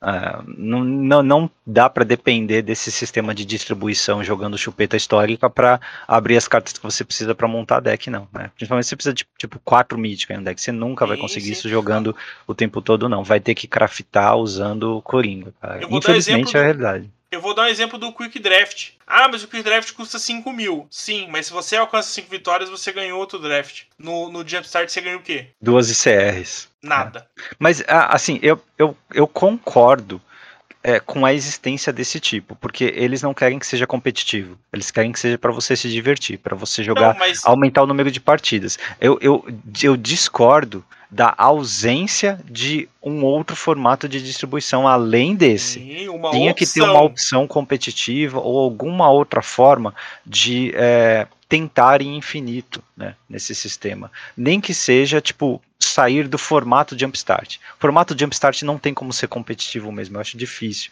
É, mas, sei lá, né? De repente, jogando competitivo faz um sucesso também, né? Muita gente entra. Vai Sim, entender a cabeça de, de, jogador. Tinha que ter a opção, MP. Esse é o ponto. É, é. é isso que eu queria ver. Uma opção, entendeu? É, eu acho que você poderia manter isso. Eu não gosto desse sistema, eu acho horrível, porque você só gasta, né? E, e não é assim, ah, é, Tipo assim, se fosse 500 de gold, você conseguia fazer dois por dia com as missões que você, que você tem, sabe? É, é isso seria um formato rentável. Eu entendo que é. você talvez afetaria a economia, isso teria que ser repensado, beleza. Mas só o fato de você ter uma segunda opção, ah, eu quero jogar Jumpstart pro resto da minha vida dentro do evento. Eu quero jogar todos os dias três partidas. Beleza. Se você fizer cinco vitórias em todos os eventos, você vai jogar todos os dias três tranquilamente. Sabe? Assim, a, em, entre nós ali, eles poderiam fazer esse evento de graça sem te dar as cartas, um evento Phantom. Porque a gente sabe que as pessoas vão craftar as cartas de qualquer jeito. Uhum. Né? E esse evento Phantom poderia servir só para você experimentar o formato e experimentar as cartas. Né? É, e, e, Podia dar né? CR, porque CR em si não vale muita coisa. E, Podia cara, dar CR comum e incomum. Sim, sabe? sim. E, e na, na, na, prática, né, as pessoas não vão jogar esse histórico, é, esse, esse, essa chupeta, para poder é, é, adquirir as cartas. Elas vão craftar. Então, se elas vão craftar, deixa esse evento de graça e deixa Phantom. Pelo menos claro. você aumenta né, a, a, frequência com a qual as pessoas exploram esse formato de Jumpstart. Você fideliza elas o, o, o Jumpstart poderia ser o evento, evento Phantom que a gente tem no, no, no, no mall, né? Para quem quer jogar para se divertir só, joga cubo, que é relativamente barato e você, né, é um evento Phantom. O Jumpstart podia ser esse, podia ser o cubo que a gente tem que pagar pago, um absurdo para jogar. Mall. É, o, o cubo ainda é pago. Então, mas são 100 play points. Para quem joga mall, é relativamente barato, sabe? É claro para você, porque assim, no mall tudo é pago e tudo é caro. É, Considerando so, a economia do mall, 10 play points ou 10, é, 100 play points ou 10 ticks é relativamente pouco. Você ainda tem como recuperar seu investimento, porque tem premiação. Sim. O, o que, o que eu pensei, um, o que eu pensei é deixar de graça e sem, sem premiação nenhuma. Só para as pessoas explorarem. Sim, Porque na prática, acho... cara, sim, é, é, eu sei que deve ter uma grande porcentagem, uma, talvez a maioria dos jogadores, eles vão pagar e vão abrir e vão fazer tipo um commander, um commander, um, um histórico brawl daquele é, daquelas uh, lendas que eles abrirem, né, ou vão eventualmente melhorar o seu deck histórico de acordo com o que elas abrem. Então elas não se preocupam em ficar craftando. É, mas pro competitivo, cara, eu acho que na prática vai ser craftando direto, não vai ser abrindo aí. Então poderia voltamos, ser tranquilamente aberto. Voltamos um outro problema que a gente tem hoje, é melhoria do acesso ao produtor de conteúdo. Que é a melhor forma de mostrar que a coleção é bacana do que o produtor de conteúdo poder jogar ali para é, não temos pessoas, né? não temos nenhuma notícia sobre early access dessa coleção, né? É verdade. É, eu, eu, eu tava comentando com a Rei até um, um off-topic em relação à produção de conteúdo, é, como é, tem caído monstruosamente a quantidade de, de, de, público né, que o Magic tem. É, uhum. Tem um, um, FPS que eu acompanho bastante, que é o Valorant, que é da Riot, né? É, uhum. Em dado momento, é, ele tinha 160 mil pessoas no mundo assistindo pela, via Twitch. O Magic tinha 7.500. Uau. O, o, público do Valorant era similar ao do, do LoL. Eu até é, segui lá para poder acompanhar esses números, sabe? Então assim, é, ele é no mínimo, em qualquer momento do dia, 20 vezes maior o público do que do Magic. E a gente tem tanto produtor de conteúdo bom, tanta pessoa, tantas pessoas capacitadas e divertidas e, e, e, bacana de acompanhar, e você vai lá tem duas pessoas assistindo, sabe? Porque a pessoa é, tem que investir muito para conseguir é, jogar. E isso é difícil para um produtor de conteúdo, cara. Ninguém quer ver o, o, produtor de conteúdo fazendo missão da arena, quer? Eu acho que a Wizards uh, parou no momento porque ela descobriu internamente que não dá o retorno que ela esperava, sei lá. Porque se desse algum retorno, ela não faz sentido ela não fazer. Né? Ou pelo Mas menos é talvez ela estranho. tenha su substituído é, a, a forma de apoio. Talvez valha a pena pagar um MrBeast para fazer a promoção dele, ou pagar um Post Malone para fazer a promoção dele, porque, assim, honestamente, ali, quem vai na live, numa live, por exemplo, do, do, do Tio Vini, ou do, do André Manente, ou na sua live, é, assim, dificilmente vai ter alguém que não conhece a Arena que nunca viu. São pessoas que já são consumidores, que são seguidores, são fiéis. Né? Por isso que esse então, público continua baixo. Então, mas é, se você quiser, se o teu objetivo com algum orçamento de, uh, de, de, divulgação uh, é atrair novos clientes e não fidelizar os atuais, faz mais sentido você ir atrás de pessoas que estão fora dessa nossa bolha né, de, de, uh, de produtores de, de conteúdo. Mas eu acredito que é importante ter alguma parte desse orçamento para fidelização, para você meio que homenagear, para você manter esse pessoal interessado e ocupado. Né? É, até porque um jogador esporádico ou alguém que veio de fora, um paraquedista, não vai jogar. Quanto que custa aquele pack de gemas? É, o mais caro é 100, 100, 100 dólares? 100 dólares. 100 dólares. Então, um jogador desse pode até gastar 100 dólares, mas um jogador realmente investido, alguém que assiste a sua live, a do André Manente, a do, a do Tio Vini, se ele assiste a sua live e fala, pô, gostei, né? É, eu, sou, eu já sou é, é, fidelizado, eu só estou decidindo aqui se eu quero dedicar bastante ao, ao histórico, por exemplo. Ele não vai gastar 100 dólares, ele vai gastar 300. Uhum. Pode ser ao longo de meses, mas ele vai gastar 300, porque ele descobriu na sua live que, ó, primeiro que o formato é legal, ele quer jogar. Segundo que ele vai investir em histórico, que é um formato que você precisa abrir muita, ter muita wildcard agora. E depois ele vai, sei lá, jogar é, Historic Brawl. Né? Então, assim, tem esse retorno também. Talvez eles não tenham como quantificar, mas eu sei que tem, cara. Tem, tem sim, cara. É, assim, é, é claro que, é, é, é, mais uma vez, a gente tá no achismo aqui, né? Mas, assim, é, é, eu, eu vejo que tem. você não pode só esperar que você receba o retorno antes de fazer o um investimento, sabe? e que eu acho que é o que a Wizards tem feito, ou pelo menos o que ela mostra pra gente que tem feito, sabe? É, o exemplo, o Sanduíche não começou a jogar o Runeterra? É, e ele, e ele foi. Um mês, ele entrou no programa entrou de criador de conteúdo, é. Então, tipo assim, ele é uma pessoa nova na comunidade. Ele, tudo bem, ele já joga Magic, ele já é conhecido da comunidade de card games, né? Pelo Magic, querendo ou não, né? As pessoas entram lá na Twitch, vê Magic, vê o sanduíche lá. Mas assim, ele é novo para esse tipo de. para esse segmento, em é relação é a outras pessoas.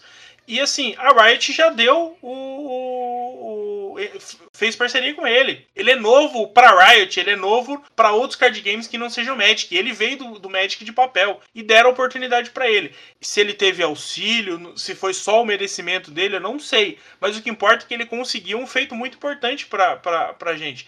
E aí, aí o que, que vai acontecer? Passa daqui seis meses, por mais que o sanduíche tenha amor pelo jogo, é o sustento dele ser produtor de conteúdo. Ele percebe que é muito mais natural e mais tranquilo para ele ter o mesmo rendimento, às vezes até mais, fazendo só Runeterra do que Magic. É. Isso pode é acontecer? É para mim, isso é muito provável que aconteça. Porque, por exemplo, o Thiago do Diário Planalta, ele é um cara que joga muito Runeterra. E ele também tem investido muito mais nisso porque ele consegue um retorno muito melhor nesse sentido. Eu não sei se financeiramente, né? Não, tem, não tive esse contato para questionar.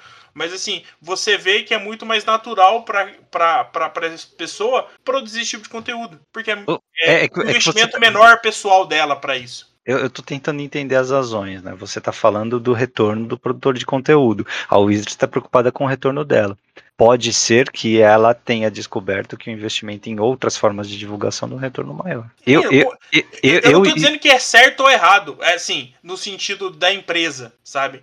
Mas eu acho, eu ainda acredito que o, é, é, ela está focando no retorno a curto prazo. O que a Riot é, então, está eu, fazendo eu, eu acho que um retorno a, longo, aí, a médio e longo prazo. É, eu acho que esses caras, esse programa de produtor de conteúdo, esses caras aí, eles tendem a fidelizar mais. Também concordo. É, é um erro, é um erro é, não, não apoiar dessa forma. É né? muito imediatista. É muito. É. Quantos produtores de conteúdo você não, de Magic você não viu começando muito bem, fazendo conteúdo seis meses ele parou? Porque ele não, não teve como se sustentar. Eventualmente o cara é, entra nisso como forma de, de, de sustento mesmo, para conseguir pagar as contas do mês. E aí ele vê seis meses que ele só gastou as reservas dele e não conseguiu o retorno, sabe? Porque simplesmente ele não consegue um, um, um, um suporte, um apoio para que isso aconteça. E eu não estou dizendo a Wizards dar dinheiro para esse produtor, mas às vezes fomentar, dar um pacote de gemas, sabe? É, é, dar acesso para alguma coisa, algum evento especial para ela participar, um evento mensal para que ela consiga produzir conteúdo, sabe? Qualquer tipo de, desse tipo de suporte, não precisa ser dinheiro efetivamente, sabe?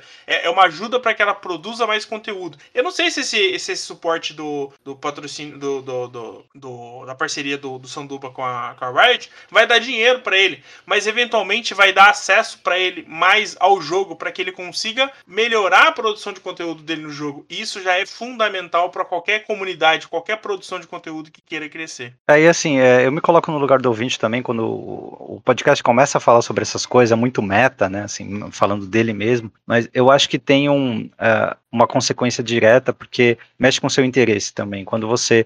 É, acho que muita gente não apenas escuta podcast, como vai buscar um vídeo, vai buscar uma stream, né, para, sei lá, entender um formato ou ver se vale a pena investir e tal. Então, é, esse tipo de constatação é importante, né? Se por acaso diminuir o número de streamers de Magic, ou o número de vídeos, ou a qualidade deles, você já sabe o porquê, né? É, a, teoricamente, o apoio uh, da, da própria Wizards está diretamente relacionado a isso, né? Bom, Sim. esperamos que mude, né? Esperamos que, é, que melhore. E a gente está falando como produtor de conteúdo, né, MP? E a gente está falando, é, em parte, como vivência própria em relação ao que a gente tem e o que a gente pode, que a gente já recebeu em relação ao, ao nosso, ao nosso investimento de tempo, né? E às vezes até financeiro em relação a, a ao Magic, né? Então, assim, por exemplo, hoje a gente tem melhorado equipamentos, a gente tem falado isso, a gente fala mais pro, pros padrinhos, né, pros apoiadores que... Mas acho que deu para perceber, né, na, Mas, na assim, minha voz aqui teve um upgrade. Aí a gente vai fazer o meu é, esse ano provavelmente ainda. Sim. Né? Então, assim, tudo isso a gente tem conseguido com o suporte dos apoiadores, é. sabe?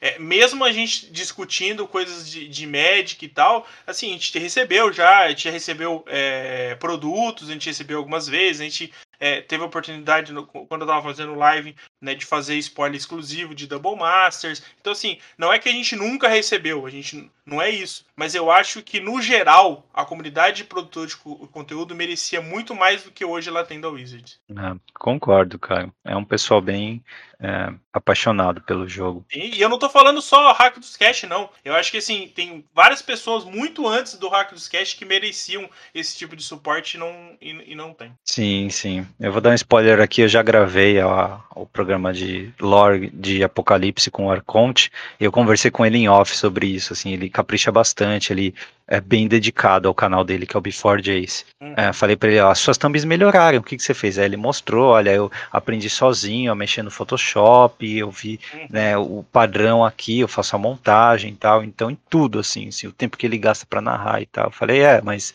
lore é um nicho dentro do nicho, né? Aí ele falou, é mesmo, poxa, é, assim, eu faço porque eu gosto, né? Mas o, o retorno não é tão grande, porque, né, assim, só assiste um vídeo desse, apesar de curto e muito bem feito, né, quem gosta do lore. Né? Assim, ele fala, por exemplo, da, da dinastia Karlov, da, da família da, da, da Teysa, né? Pô, tá ali 10 minutos, vídeo legal, bem feito e tal, mas é só quem se interessa por lore de Ravnica ali, né? Então, não é bem, é, assim, o, o retorno deveria ser muito maior pelo trabalho que eles colocam, Sim. mas é, faz parte, né? É, é, isso que dá trabalhar com o nicho. Então você tem que estar tá fazendo algo que você gosta. Né? Sim, no final Senão é isso não que adianta. Importa, né? é. Mas ó, é, quando eu falei para você, quando você começou a live pela primeira vez, eu falei, cara, é, assim, não dá prioridade, né? Assim, se Sim. você tiver alguma oportunidade de trabalho mesmo, alguma outra coisa, faz, porque uhum. eu não acredito, né, num, num, numa sustentação, num, num, num longo prazo para isso. É, a Magic, então, pelo menos, não. Não, não. A melhor forma que você faz é uma carreira profissional mesmo, em vez de ficar promovendo, jogando, divulgando um jogo de, de terceiro, né? E hoje nem quando... a carreira profissional, ah, profissional se diz, né? Trabalhar com outras coisas, entendi. É, então. É, eu, eu, eu, eu acho... nem profissional de Magic dá pra ser, né? Não, hoje não. Infelizmente, né? O, o, seria o caso do sanduíche, por exemplo, né? Sim. alguém que está muito bem, super competitivo e tal, e poderia é, fazer esse upgrade aí, né? Não, não, upgrade assim, ele poderia eventualmente virando um profissional, uh, entrando, sei lá, na MPL e tal, ele poderia é, manter a agenda de stream dele, né, que inclusive poderia ganhar adeptos, afinal o cara né, estaria lá, e ele ainda poderia complementar com o, o, o salário, né, o contrato de uma MPL mas com o fim desse, uh, desse apoio a gente perde, né? Uma, ele perde né, uma grande possibilidade. É, e ele já percebeu Triste. que ele precisa ampliar os horizontes dele em relação à produção de conteúdo. É, exato. Então ele está diversificando e eu acho justo e, e desejo todo sucesso para ele nessa, nessa caminhada aí que eu realmente. Ele e outros, né? Tem um padrão sim, aí, tá muita gente fazendo essa diversificação. Merece, sim, com é, certeza. É. Então é isso. É, vamos castar uma fadiga para pular a fase de compra. Vamos castar o rino para pular o combate, tá? Só uma coisa que a gente ia falar no combate, ele. Desculpa, vamos pular o Pauper, tá? Não dá tempo. É, já falamos demais aqui já. É, é, mas só eu vou linkar aqui o, o artigo do João Carvalho, é, que ele fala de Madness no Legacy, cara. É, Madness é um pet deck meu, eu tenho até hoje a versão pré-modern dele, né? E ele fala sobre como montar aqui, em questão até que é barato comparado ao, aos outros decks, né? No mall, principalmente, é tem versão barata de Madness, então no, é interessante ver que dá para jogar bem com esse deck, ele é competitivo, uh, mesmo mantendo aquelas cartas clássicas, né? Da, da, primeira versão do Madness que a gente lembra, por exemplo, o Rizowala, que inclusive tem agora o Rizowala vermelho, né? Que é quase a mesma coisa. Fase principal. Toda semana um tópico diferente. Entrevistas. Top 10 Histórias. Falar de Modern então dessa vez com o Matheus. Matheus, bem-vindo ao Hack dos Cast. Opa, salve. Tudo bom? Tranquilo? Beleza, Matheus, você foi indicação de ouvintes nossos, né? Tem um apoiador também que, que te indicou. É, você é o Matheus F34 na Twitch, na Twitter. acabei de falar né, em off agora e você é consistente, né? O mesmo nick em todo lugar. Com certeza. é fácil de te encontrar. É, é, você... tem, tem dificuldade, não. Você tem é, streamado bastante Modern, né, cara? E é um formato, assim, que eu, é, o, é o formato mais interessante do momento, porque com a chegada de Modern Horizons 2 teve uma variedade enorme de decks. Teve deck antigo que estava fora entrando, teve carta que estava obsoleta que agora voltou a ser uhum. importante. Começar te perguntando, o que, que você está mais curtindo pilotar agora? Então, assim, é, a galera que, que que passou a me conhecer pela, pelo conteúdo da Twitch, né, sabe muito que eu gosto do Eldrazi Tron, mas com a entrada de Modern Horizons, é, o Eldrazi Tron deu uma caída, e agora eu tô muito focado no, no Izzet Tempo, né? A galera chama de UR Darcy, Izzet Tempo, Izzet Delver, que só que não tem Delver, né? A, a, a Darcy, que, se, que, a galera chama que é o novo Delver, o Delver vermelho aí do Modern agora. Então eu tô mais focado nesse deck agora, me dedicando com, com a lista, procurando as melhores cartas para colocar no, nas 75 e tentando uns torneios aí do, do, é, do Magic Online. Darcy, que você fala, é Dragon's Rage Chandler, né? Exatamente. É. é. o apelido dela. Sabe o que é curioso? É, tem um deck similar no Legacy e ele usa o Delver. Exato, é. é. É, porque no, no Modern o Delver ele nunca foi tão bem jogado, sabe? Porque eu acho que a diferença do Modern pro Legacy é que as cantrips do Legacy são muito superiores às do Modern. As que, as que poderiam jogar estão banidas, né? Então o Delver fica ah. fraco no, no Modern. É, algumas listas eu tô vendo aqui, tem é, o, o, Darcy, o Hagavan, é, o Regente e Dreadhorde Arcanista, como Arcanista banido no Legacy. É, exatamente. Vocês até, usam. É, até que sim, o Arcanista não tá sendo tão jogado. Ele aparece em algumas listas, mas é, não é uma carta, uma carta unânime, sabe? Ainda estão testando a carta. A Na sua lista, quais as criaturas que você tá colocando? É, eu tô usando quatro Hagavan, quatro Darcy, quatro Regente, que é o dragão grandão lá, o que chega a ficar 8-8, né? Uhum. E às vezes eu tô usando a Brazen, que é aquela carta do T2, a fadinha. Sim, sim. Ou Snapcaster. Mas eu tô preferindo mais a Brazen, porque eu acho que ela tem uma versatilidade melhor. Hum. E as mágicas é basicamente interação uh, e cantrip. Isso, exatamente. Como é um deck tempo, né? Você quer botar uma ameaça e tentar proteger da melhor maneira possível. Tem um counter spell ali, tem um charme que tem uma versatilidade de anular e comprar carta. É, tem as remoções, a, a a hit, né, que dá 6 de dano com delírio em criatura Planeswalker, ela é muito boa. É uma uhum. carta que tá substituindo Fatal Push no meta. Você vê que Fatal Push tá sofrendo um pouco, porque tem algumas criaturas maiores. Então, o. Você, por exemplo, Fatal Push não tira Primeval Titan, que é uma, uma carta muito é, importante do Modern. Ah, e, é, e, essa tira, né? 6 de dano, você tira o Primeval Titan. Isso já é uma consequência do Titã ter caído um pouco no formato nas últimas semanas. Ele não apareceu tanto nos torneios, porque tá todo hum. mundo jogando com essa carta. Interessante. É uma dificuldade que eu imagino, acho que esse deck não é para todo mundo, né? É, é, manter o delírio quando você tem o regente, essa carta aí que você, você eu esqueci o nome dela. Esse, Uau, esse Burn Spell aí que você acabou de falar. É um Holy Hit, se eu não me engano o nome é, dela. É um Holy Hit. É, e, então, você tem. É, uh, incentivo para manter o delírio, né? Por causa da, da, da Darcy também. Exatamente. É, e, e, tem o problema do regente, né? Que às vezes você quer de fato exilar as mágicas. Como é que você vê a dificuldade de. Assim, tem consistência em atingir o delírio rápido, segundo ou terceiro turno, para é, criar uma Darcy ameaçadora, assim, e, e manter o delírio? Como é que é na, na dinâmica desse deck? A pergunta é boa porque é engraçado. Quando você olha, assim, teoricamente, quando você olha a lista, você pensa assim, pô, não é tão fácil fazer o delírio, porque você não tem muitos tipos de cartas. Sei, tem criatura, land, estante, é, estante né, feitiço, é, só que são quatro, né? Você pega um Jund Dead Shadow, por exemplo, tem artefato também, claro, mas você pega um Jund Dead Shadow, Jund Dead Shadow às vezes usa tribal, às vezes usa Sea of Fire, que é um encantamento, então aumenta as chances.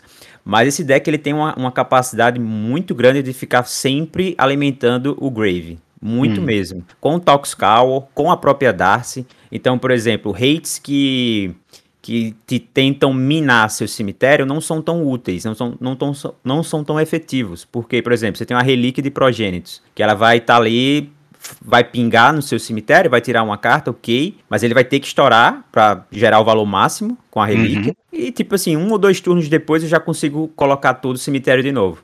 Então, cartas como essa, elas não são tão efetivas. Agora, você pega um Rest in Peace, né? Que eu não tenho tanta é, forma de lidar, aí é um problema. Hum. Mas esse deck ele tem uma capacidade muito boa de fazer o delírio. Não é tão difícil como a galera pensa às vezes. É interessante. É, o, o Unholy Hit e o Channeler precisam né, desse, desse delírio. E o Regente, Exatamente. ele, ele a, a, às vezes dá para criar umas situações em que você primeiro ataca ou usa o teu Removal Spell e de, posteriormente usa casto regente perdendo de, delírio, né? Exatamente. É, imagino.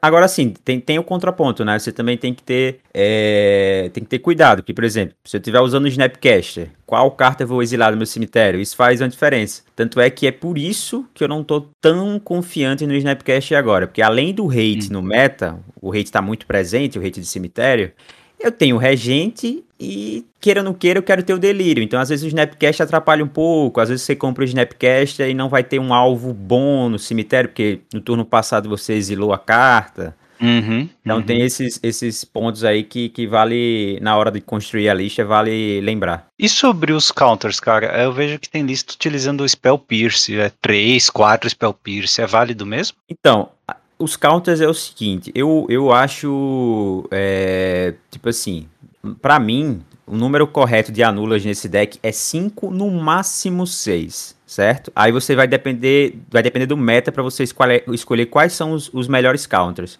Eu, eu, eu, na minha cabeça tava 4 counter spell e outros dois. É, não, é isso mesmo. É tipo 4 counter spell e geralmente a galera tá usando charme o amuleto charme, né? Que é ah, o, é, é verdade, verdade. O de três manas e você pode comprar carta e controlar permanente, porque no meta cheio de permanente de custo 1, né? Você consegue trazer um valor com ela. Opa, um Hagavan, que bom. É, exatamente. Roubar um, uma permanente equipada do Hammer Time, roubar uma, uma token do, do Temurrino. Então isso aí sempre é bom.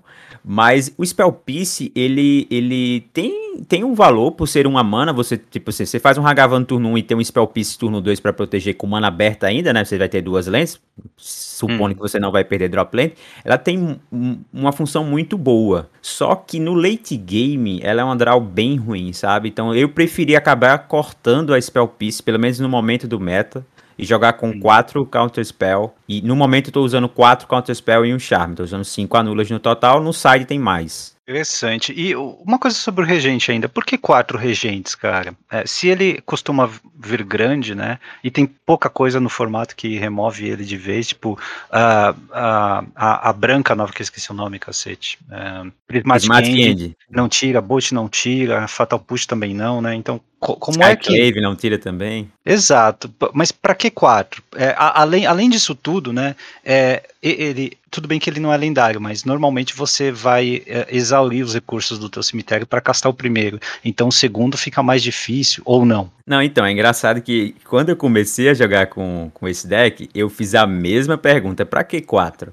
Porque eu botei, eh, quando eu comecei a jogar, eu coloquei três cópias e coloquei ah. Sprite Dragon no slot, sabe? Botei dois ah, Sprite sei, Dragon. Sei, é uma carta que eu gosto muito em deck tempo também. É. É, joguei com ela no Fênix. Mas eu fui vendo no decorrer das partidas que o dragão, em raras ocasiões, ok, você não vai querer ter dois dragões na mão, logo assim no, in no início do jogo, porque queira ou não queira vai ficar uma carta morta na mão por um tempo.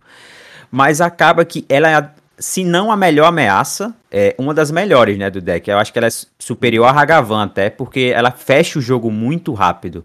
E tem uma situação importante da lista que você muitas vezes acontece. Você faz um Toxcal e mila um dragão.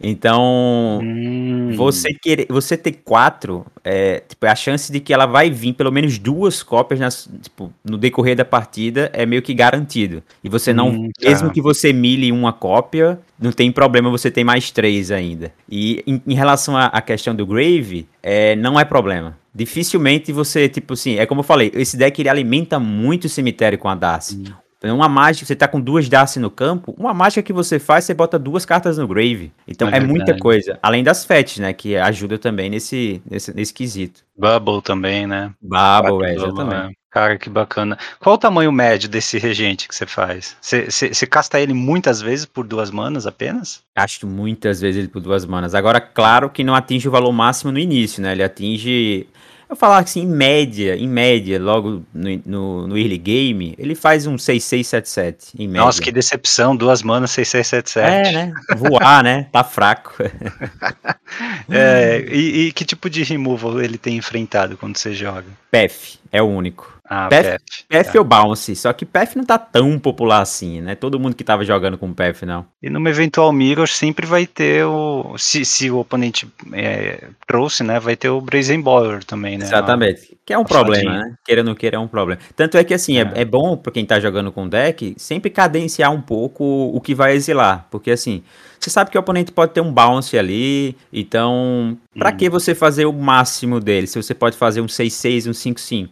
Talvez ah, seja, justo. seja melhor você fazer um 6-6, porque se o cara dá um bounce, você faz de novo um 5-5, 6-6 de novo, entendeu? É meio que justo. essa pegada aí. Uh, e você tem jogado então com set de Hagavan, né? Imagino que você tenha enfrentado muito Hagavan. Demais. no lado adversário. Demais. É, é, te fazer uma pergunta difícil agora, cara. É, você acha que Hagavan é bom para o formato se ele está presente em tantos decks, tipos de decks assim, que acaba ficando é, quase que impensável, né? Utilizar um outro drop 1 vermelho, independente da estratégia. Se você tem acesso ao vermelho e quer jogar uma criatura de custo 1, praticamente a pergunta está respondida, né? Não tem muita competição para ele, acaba sendo uma win condition, uma aceleração. No, no fim das contas, ele é bom para o formato, na sua opinião? Olha, realmente é uma pergunta difícil e eu acho que ela vai ser respondida meio que a, a longo prazo, sabe? Tipo assim, o que, que eu estou percebendo no formato hoje? É, o Modern, ele, ele eu, eu jogo Modern há um tempo já, é um formato que eu mais gosto mesmo. É, o Modern, ele sempre foi famoso por você conseguir jogar com qualquer deck e ainda conseguir fazer resultado. É, com a entrada do Hagavan, que para mim é o melhor drop 1 vermelho aí da história do Magic, né? Eu não lembro de Opa. nenhum drop 1 tão importante como esse. Uma carta que faz um valor imenso e, e, é um snowball gigantesco se você deixa ele no campo. É, eu curo é. uma lista de cubo vintage e é, não tem nenhum outro drop 1 que supera o Hagavan, não. É, é, é, surreal o efeito que ele faz, que ele exato, traz ali. Exato. Ele, ele drop um que eu lembro assim que tem um, um poder semelhante, que eu ainda acho é, o, o Hagavan inferior, é o Detroit Shaman, né? Ele é, ainda assim é a carta que tem muito valor também. O Shaman, ele foi banido do Modern e não foi à toa. No, no, vermelho tem alguns drop 1 como o, uh, o Goblin Guide, o, Goblin Guide, o, é. Lavamante, é, Figura do Destino, né? Mas é, vendo o que o Hagavan está fazendo hoje no Modern, na variedade de decks que ele está fazendo, e nas duas coisas que ele faz quando, quando conecta, né? Que é te rampar e, te, e ainda poder é, é, gerar alguma vantagem de carta, além de ter o dash, acho que culmina aí realmente na conclusão inevitável de que ele é o melhor drop 1 vermelho da história. Sem dúvida. E aí, falando em, questão de metagame, se ele vai ser benéfico ou não, né? Eu acho que agora, e a gente pode ver até nos resultados da última semana aí dos torneios, tive, tivemos o Qualifier no Magic Online, tivemos Modern Challenge, tivemos o Mana Traders.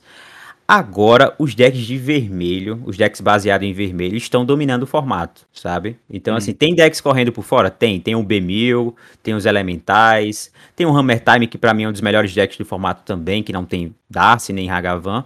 Mas hoje, é, eu não vou falar nem a palavra opressão, porque eu não considero que seja ao ponto de oprimir alguns outros decks, mas chega a inibir. Você falar assim, ah, não Hum. vou jogar com com tal deck porque tem Hagavan no meta e eu não consigo lidar com Hagavan turno 1. Então é mais ou menos isso, sabe? Tipo, e eu falo Hagavan, mas eu falo Hagavan Darcy, sabe? Porque a Darcy tá no pacote também. Uau!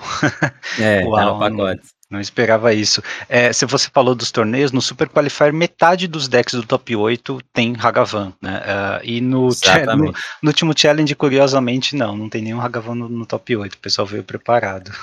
É, então, assim, o- os torneios que estão rolando, né? Eu, tô acompanhando, eu sempre acompanho, né? Como é que tá o desempenho da- das listas. E esse final de semana, especificamente, foi um domínio bem grande dos decks com vermelha, né? É, se você pegar aí o Qualifier, que tem 400 players, que foi o maior torneio do final de semana. Ele, se eu não me engano, foram quatro decks Darcy no top. Foi um, Uau. Um Grixis Death Shed. Não, três Grixis Darcy. Foi três Grixis Darcy e dois URs. É, foi, é, foram cinco no total. Eu acho que foram esse, esse, esse. E a final, a final desse, desse torneio foi é, o R Tempo, o deck que eu tô jogando, contra Hammer Time. Então, assim, metade do, do top 8 foi de Darcy e Hagavan. Uau! É, eu não esperava Darcy ser tão forte, mas ah, assim, a minha pergunta ela também tem, tem. Eu vou jogar um pouco do meu ponto de vista, né, cara? Hagavan é uma criatura com 1 de defesa, no formato que tem Vrain Six e tem é, Great Shot também.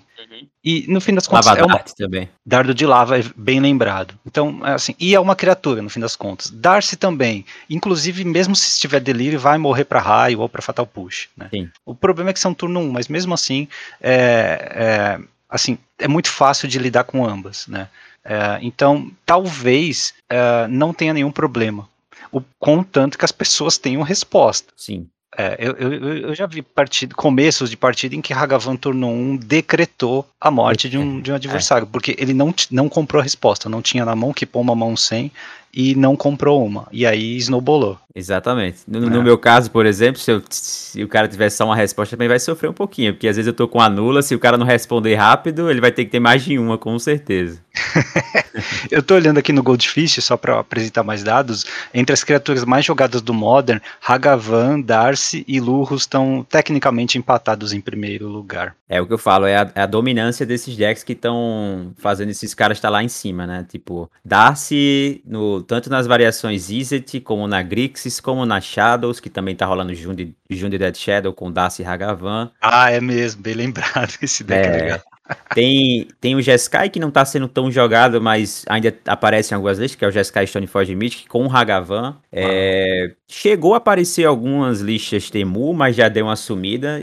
Tem o Rakdos, tem o, o Mardu, que foi criado para bater as Mirrors, né? O Mardu, ele, ele splasha pra Prismatic End e pra Kaias Gaile, né? Então são Ah, dois, tá. dois hates muito bons contra qualquer deck que, que envolva Darcy e Hagavan, né? Porque você exila cemitério e, e Prismatic End é uma das melhores remoções hoje em dia do Modern. E ainda tem acesso ao PF, que pode tirar os tem regentes. acesso ao PF, então, tipo... Hoje tem muita variação de, de Darcy, né? Darcy e Hagavan são a duplinha aí pesada do Modern hoje. Curiosamente, a, carta, a quarta carta mais jogada é o, o Sanctifier, né? Que é o bicho de proteção contra o vermelho. O hate, é. é o hate deles, dos dois, né? Do Hagavan e, do, e, e da Darcy. É o, É. Hammer Time, então, o Hammer Time tá competindo ali com eles ali. Se você pega aí a, a final de semana também, o, a final É. do Mana Traders, né? Foi Hammer Time contra o R. Aí o Hammer Time venceu. E aí, se você pega o, como eu falei, o Qualifier do domingo, né? 400 players, a final foi Hammer Time contra o R e o R venceu. Uau. Então tá esse embate aí. É, eu, eu tô aqui com o Qualifier aberto. é, ele tá colocando em primeiro lugar Hammer Time. E segundo É. lugar, eles talvez tenham Então, combinado, não sei. Eu não sei, porque assim, lá no, onde eu pego os dados, que é na- no Twitter, né, onde um- tem um cara que publica tudo, ele tinha botado o Hammer em primeiro, mas depois falaram nos comentários que era o R que tinha vencido, aí eu fiquei nessa dúvida. É, o Hammer, o Hammer Time ficou em primeiro e o, o R em segundo. É, então foi no, isso. No, Então, no site da Wizards, né? é, então o, o Hammer levou a- a- as duas finais que fizeram juntos aí. Tanto o Mana Traders como o Qualifier. E que bom que você tá falando em Hammer Time, porque é um deck que tá estreando a outra carta, entre aspas, de acordo com algumas fontes, problemática de Modern Horizons 2, que é, é a saga de Urza, né? Ah, ela começou a aparecer em tudo que é deck, e agora o pessoal tá descobrindo que ela é muito melhor em alguns arquétipos, né? Não precisa colocar em todo o deck, até porque o pessoal já tá trazendo respostas em main ou inside. Agora, tipo, fazer a mesma pergunta, uh, Matheus. O que, que você acha da saga de Urza? Ela é boa para o formato ou ela causa problemas pela inevitabilidade de ser um terreno?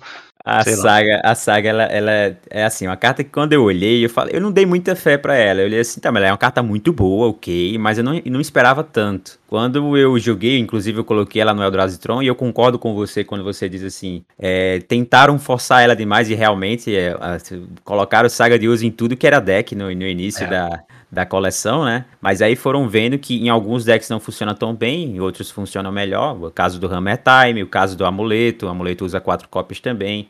O Eldrazi Tron que eu jogo, eh, eu consegui encaixar duas cópias e fiquei satisfeito. Se fosse colocar mais, não ia dar muito certo. Eu tentei ainda colocar a terceira cópia, mas não funcionou.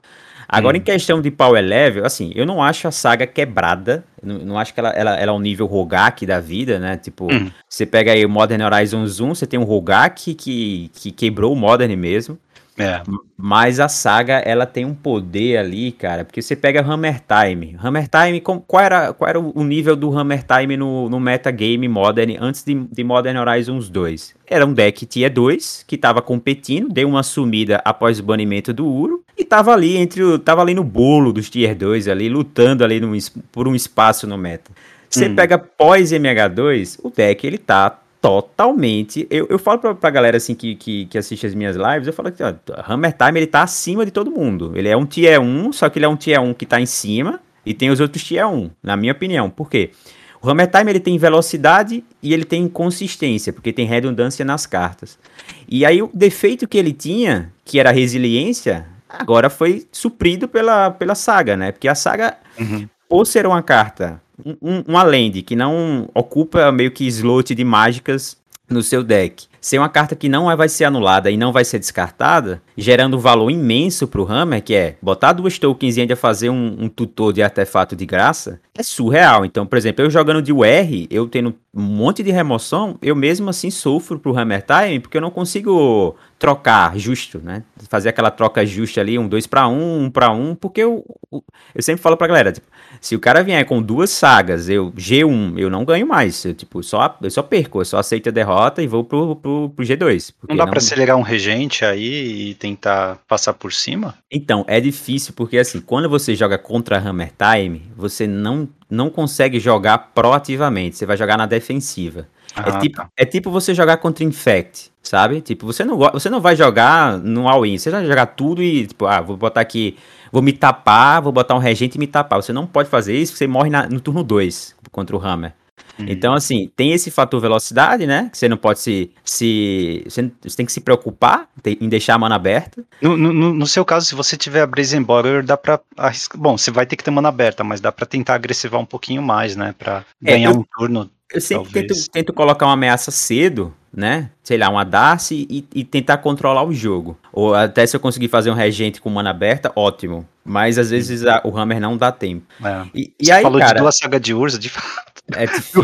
É sagas de difícil. Urza é zoado demais, pô. É demais. Não, e porque as tokens elas não entram 2 barra 2, 3 barra 3. As tokens entram 6, 6, 7, 7. É um absurdo de poder. Cara, essa carta parece que foi feita pra esse deck. Parece que foi É. feita pra esse deck, é incrível. Ai- Ainda vo- voltando no- na, na parte de todo mundo testando, no- nesse Super Qualifier, to- dos top 32 decks, tem aqui uns 7 usando Saga de Urza. Todos eles são Hammer Time. O pessoal É. parou de usar em qualquer deck mesmo. Descobriram a melhor utilidade de Saga de Urza no Modern parece ser o Hammer Time. E ela é perfeita mesmo, né, cara? Pega o que você precisa, que são os artefatos de 1 ou 0, Muito e bom. faz as, as tokens pra você que passe precisar, realmente. Não, e assim, eu acho que, que você pensando assim no futuro do, do Modern, eu acho que essa saga ela, ela vai acabar sendo banida. Ela não vai ser uma hum. coisa rápida. É, até falo pro pessoal, é, guarda das devidas proporções em Power Level, mas lembrem da Field of the Dead, né? Que além de que faziam os zumbis.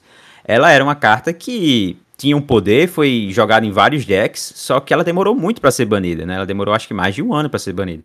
Então, na minha opinião, acho que a saga ela vai acabar caindo. Ainda mais com a ascensão do Hammer. Aí você pode até pensar assim, pô, Matheus, mas só tem um Hammer Time, só tem um Hammer Time jogando praticamente. O amuleto joga com saga, mas não tá aparecendo. E aí a gente bota o, o, a questão dos decks com vermelho inibindo os decks de saga, sabe? Então hum, tem esse fator, tá. eu acho que é bem complexo explicar, assim, eu acho, não é, não é, não é uma coisa simples de, de entender o meta do, do Modern, até porque, queira ou não queira, apesar de a gente já ter mais de um mês aí de Modern Horizons, né, é. ainda tem coisa que está sendo explorada, não é uma coisa simples, né? É uma coleção é um bom sinal, inteira... não, é, Matheus? É um, é um bom sinal de que a coleção deu muita coisa para o pessoal não, é, explorar. É, eu acho que, assim, no, no geral, a coleção ela foi positiva. Você é. não tem carta quebrada, você não tem um Rogak na coleção, né? Isso para mim foi positivo. é.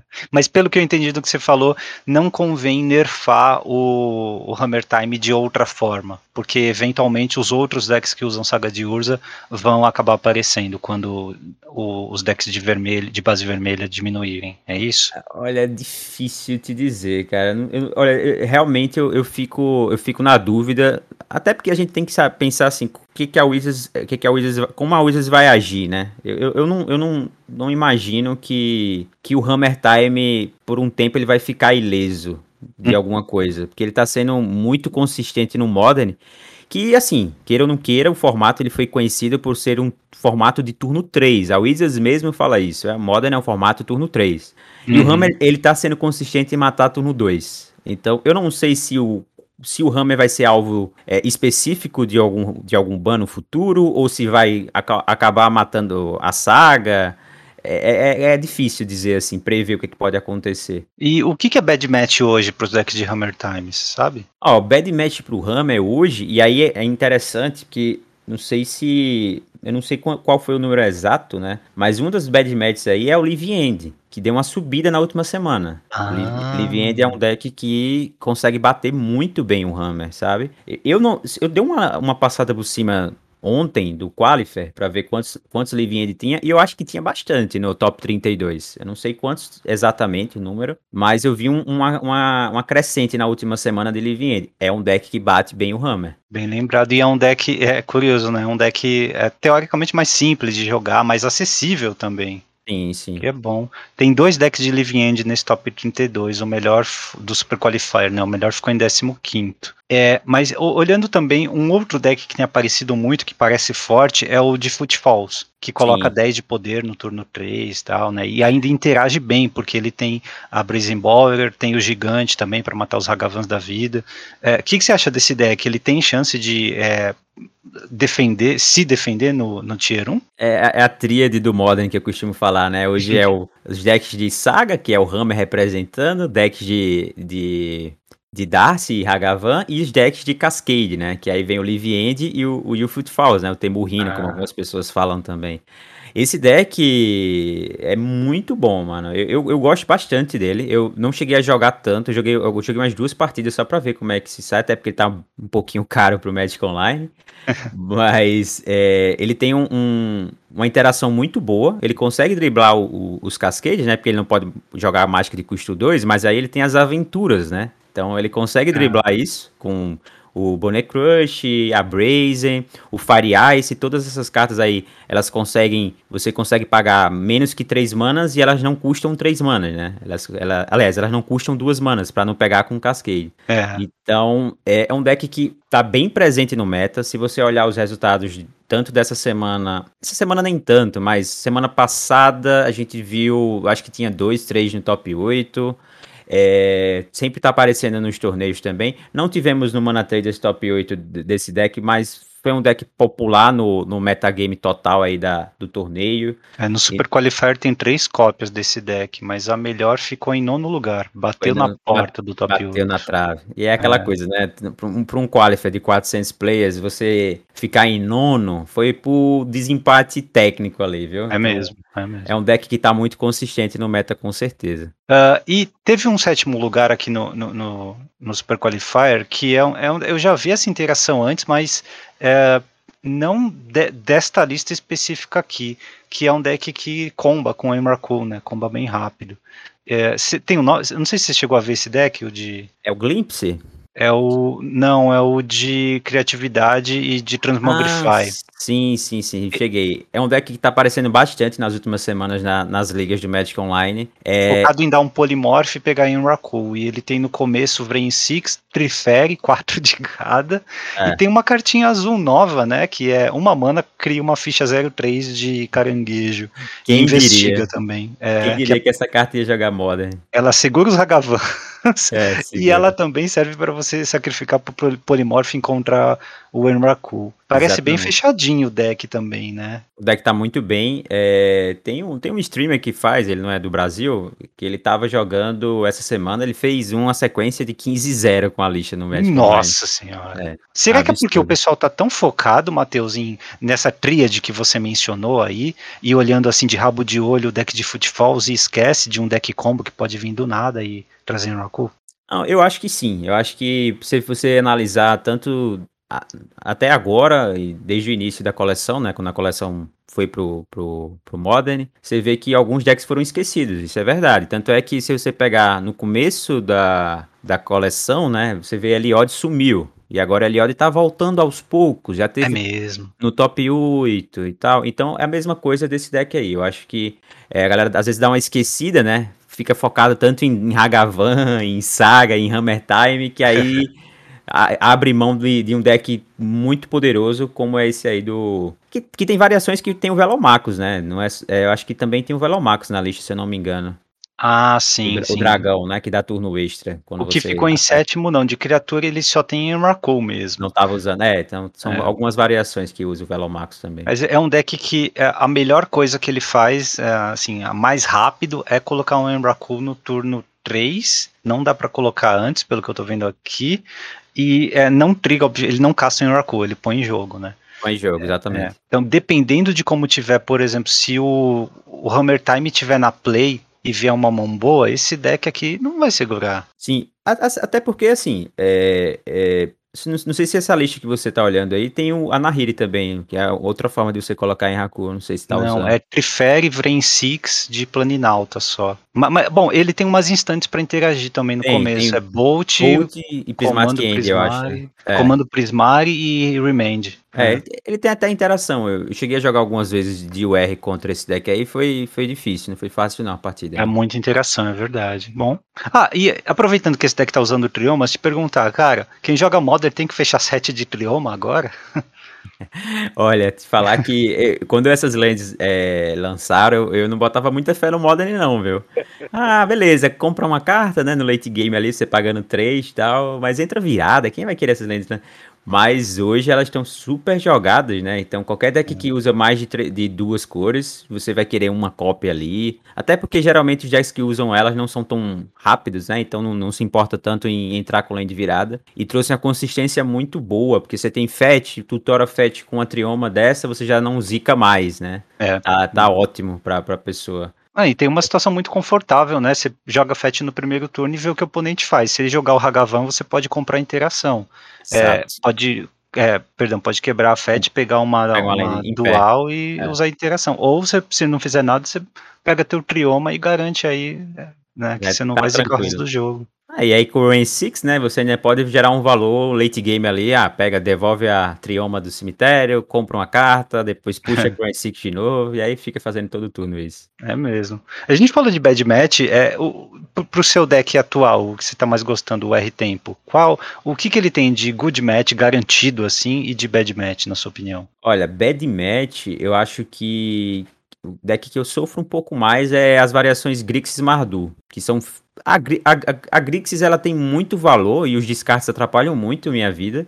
E a Mardu ela tem muito hate junto já. Tem a Kaias e tem o, o Prismatic End. Então, se fosse falar hoje, é, do, dois, dois decks que estão presentes, principalmente o Grixis, né, que tá aparecendo mais essa semana, é uma match que eu considero ruim. O Live End é uma match que eu praticamente não ganho G1, eu não consigo ganhar o G1 porque ele hum. tem interação, consegue ser rápido em botar as, é, as criaturas no cemitério e, e dar o, o, o live end. Eu perco tudo da, do campo e ele bota pressão na mesa e eu não tenho mais como voltar. Ah, então o G1 é mesmo, mesmo, mesmo que perdido para mim já. E G2 e G3 ainda, ainda assim é complicado. Assim, eu dependendo acho... do, do, do, que você der, é, do, do que você olhar no topo com a a, a Darcy e do que você milar de Totscar, não sei se você está jogando Totscar, mas oh. enfim, tá? Então, de, dependendo do que você milar, dá para voltar bastante criatura pro jogo com a live do adversário. Não, é, assim, até que, até que a gente às vezes consegue fazer isso, só que as criaturas dele sempre são melhores. Ah, tá.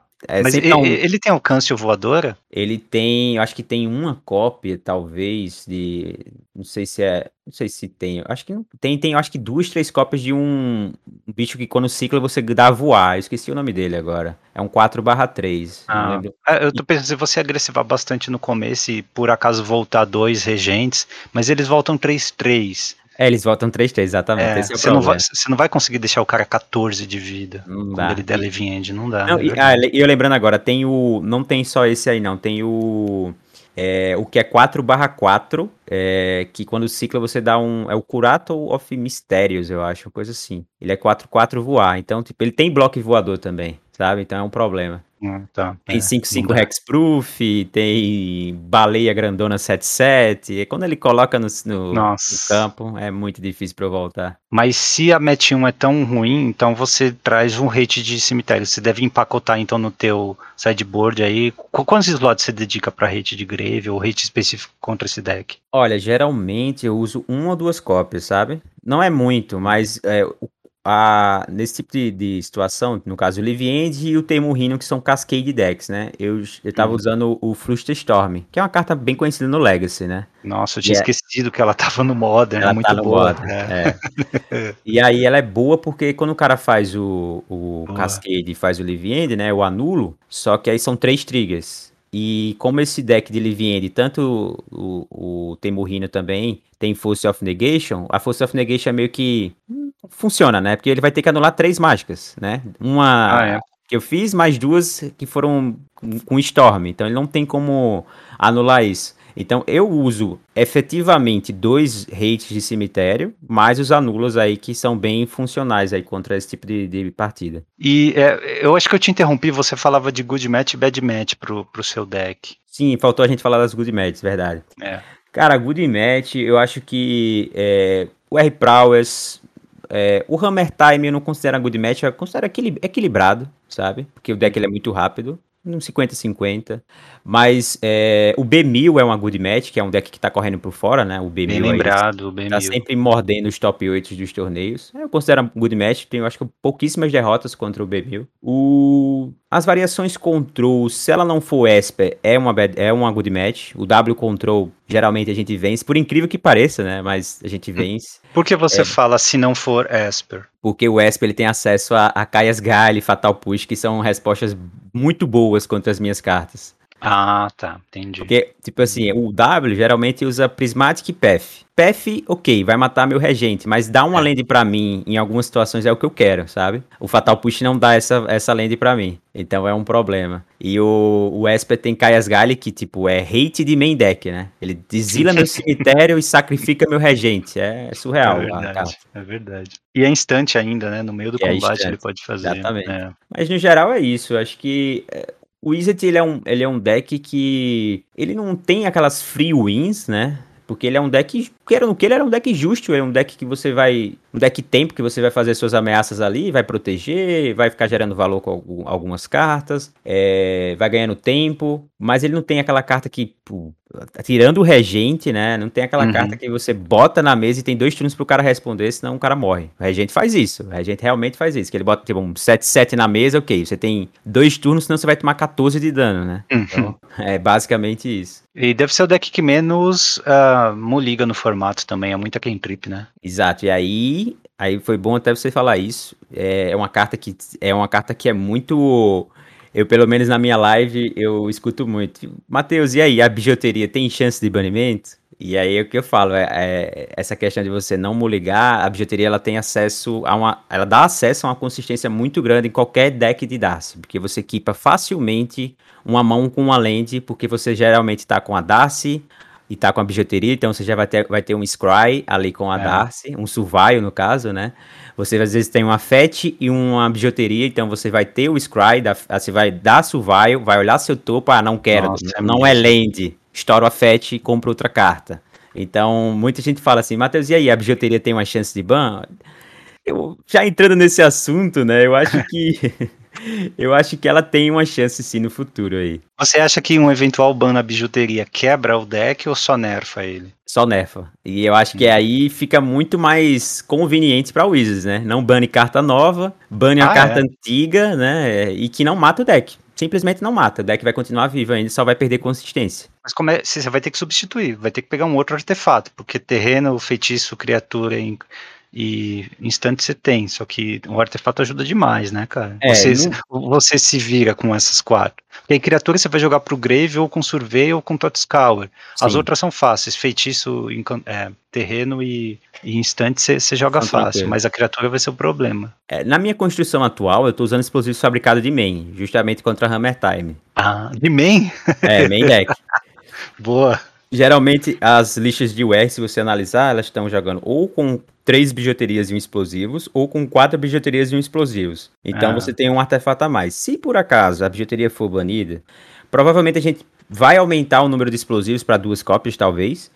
E aí você vai ter que colocar carta tribal, no caso o Tarfire, né? Que é uma carta que eu cheguei a usar também no, no Wizard e ela é muito boa. Você consegue ativar o delírio facilmente com ela. Que ela é tribal, né? Conta como duas já no cemitério. Sim, sim. Mas aí você mantém os bolts. Você só acrescenta. Mantém os bolts. É, bolt ah, não tá. sai de jeito nenhum. É, interessante é que você fica mais resiliente contra os Hagavans do adversário. Sim, com certeza, com certeza. Porque a pessoa fala assim: ah, mas beleza, vamos tirar a bijuteria e vamos colocar outro artefato. Mas não existe nenhum artefato com esse valor no Modern por zero manas. Não tem. Você vai dar. É zero manas é, que você vai ter informação. Você vai comprar uma carta. E se você tiver com a Darcy em campo, você ainda vai dar um survival. Então. E, e não, tem a sinergia com o, as Fatlands também. Exato. Então não tem substituto para bijuteria. Você vai ter que botar alguma outra coisa no lugar que vai ser inferior. Vai botar um artefato de uma mana? Talvez uma pirita para pegar um, um Ariok Champion, um Call Firewalker, que são cartas chatas contra o Wizard, por exemplo, né? É um. A, a Invenk, que também tá usando muito, tá sendo muito popular, como você mesmo falou no início aí do, do podcast. Então, é, são, são cartas que, que são opções aí para o futuro, se a bijuteria for banida, né? Claro. Cara, é bem perspicaz da, da sua parte especular esse ban da bijuteria, assim, né? Faria tudo que a Wizards quer, né? Mexer com formato sem tirar uma carta nova. Com certeza. Né? Eita, nós vamos ficar de olho.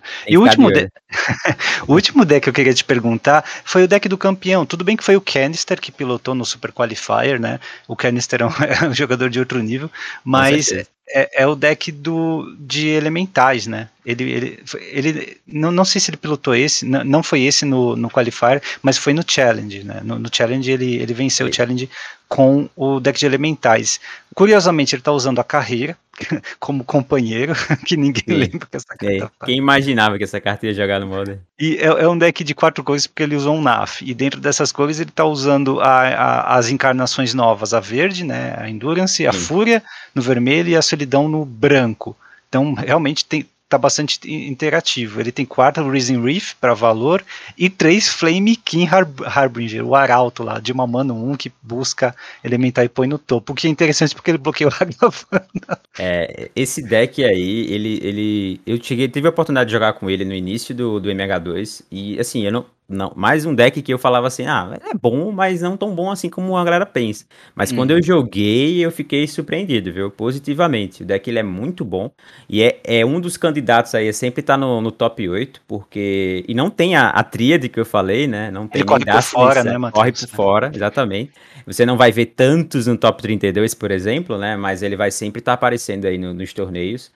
E as cartas, as encarnações que você falou aí, geraram um, um valor imenso para esse deck. Porque antigamente tinha os elementais, é, geralmente era focado em usar aquela do de MH1, eu não lembro o nome, ó, que, que é 6/1 quando bate o oponente descarta duas, eu esqueci o nome dela. Ah, eu, eu, eu já vi uma lista com essa carta. É a bola, é a esfera de raios é, preta e Rakdos, né? Exatamente. É, O- E usava aquele elemental que, é, que veio do T2, né? Que, que reanimava ele quando ele atacava. Então, com essas cartas novas de MH2, né? Os, as encarnações aí, tanto, principalmente a verde e a vermelha e a branca, né? Que, que são as que mais usadas. Também usa azul, às vezes, no side, né? Não sei se Kanish chegou a usar esse final de semana. Deixa eu ver. Usou uma azul no side, usou Pronto. sim. Então, e tem lista que usa preto também, mas aí é, é- é outra construção. Mas essa lista aí que, que ele fez, ele é muito. O deck é muito bom, muito bom mesmo. Eu- eu- Curioso, é, o, o side dele tem duas Fo- Foundation Breaker, né? Que é uma carta interessante contra os decks de, é, de, de Hammer Time, né? Que é Sim, o elemental novo aí que tem evoke de duas manas e dá um, dá um desencantar. Interessante. É, lo- E o, Risenriff é uma das cartas também que fazem a, a conexão desse deck ser muito bom, viu? O Risenriff, ele. É eu, quando eu joguei com o deck, porque assim, você tem os Blinks, certo? O, o Ephemerate. E É, você faz muita. cópias. Você faz muita free spell. Então, se você tá com o Risenriff na, na mesa, é, a partir do momento que você. be- Beleza, perdi duas cartas aqui pra usar um, um Fury da mão. Ok, de graça, né? Não, não castei. Ou um Solitude com Flash. Ok, você perdeu uma carta a mais na mão, porém você ganhou uma a mais com o Risenriff, né? Vai trigar o Risenriff, você vai comprar É uma carta, e aí se você tiver com Ephemerate na, na mão, você pode blinkar o, o Solitude, por exemplo, vai tirar mais um bicho, comprar mais uma carta e deixar o, o Solitude na mesa, vai ter outro trigger na manutenção do Ephemerate. É uma bola de neve gigantesca esse deck, é impressionante. Nossa. Quando ele encaixa, é difícil o oponente lidar, não tem como mais. É, com- completando a lista aqui, né, eu tô vendo três Vrensics e três Triferes, ótimo. É, os quatro Ephemerate, um Bolt, dois Prismatic End, então o deck parece que está bem preparado para enfrentar os, os Agavans.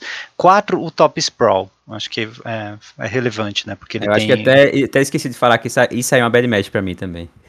Ah, é? É, Nossa. bad match. Porque ele tem muita interação e o jogo vai se estendendo e quanto mais o jogo passa, mais chance ele tem de vencer. E o Teferinho ali também faz uma função muito boa pro, pro meta. Pega os Cascade Decks, né? Dá bounce Mesmo. no, no Regente, é um problema.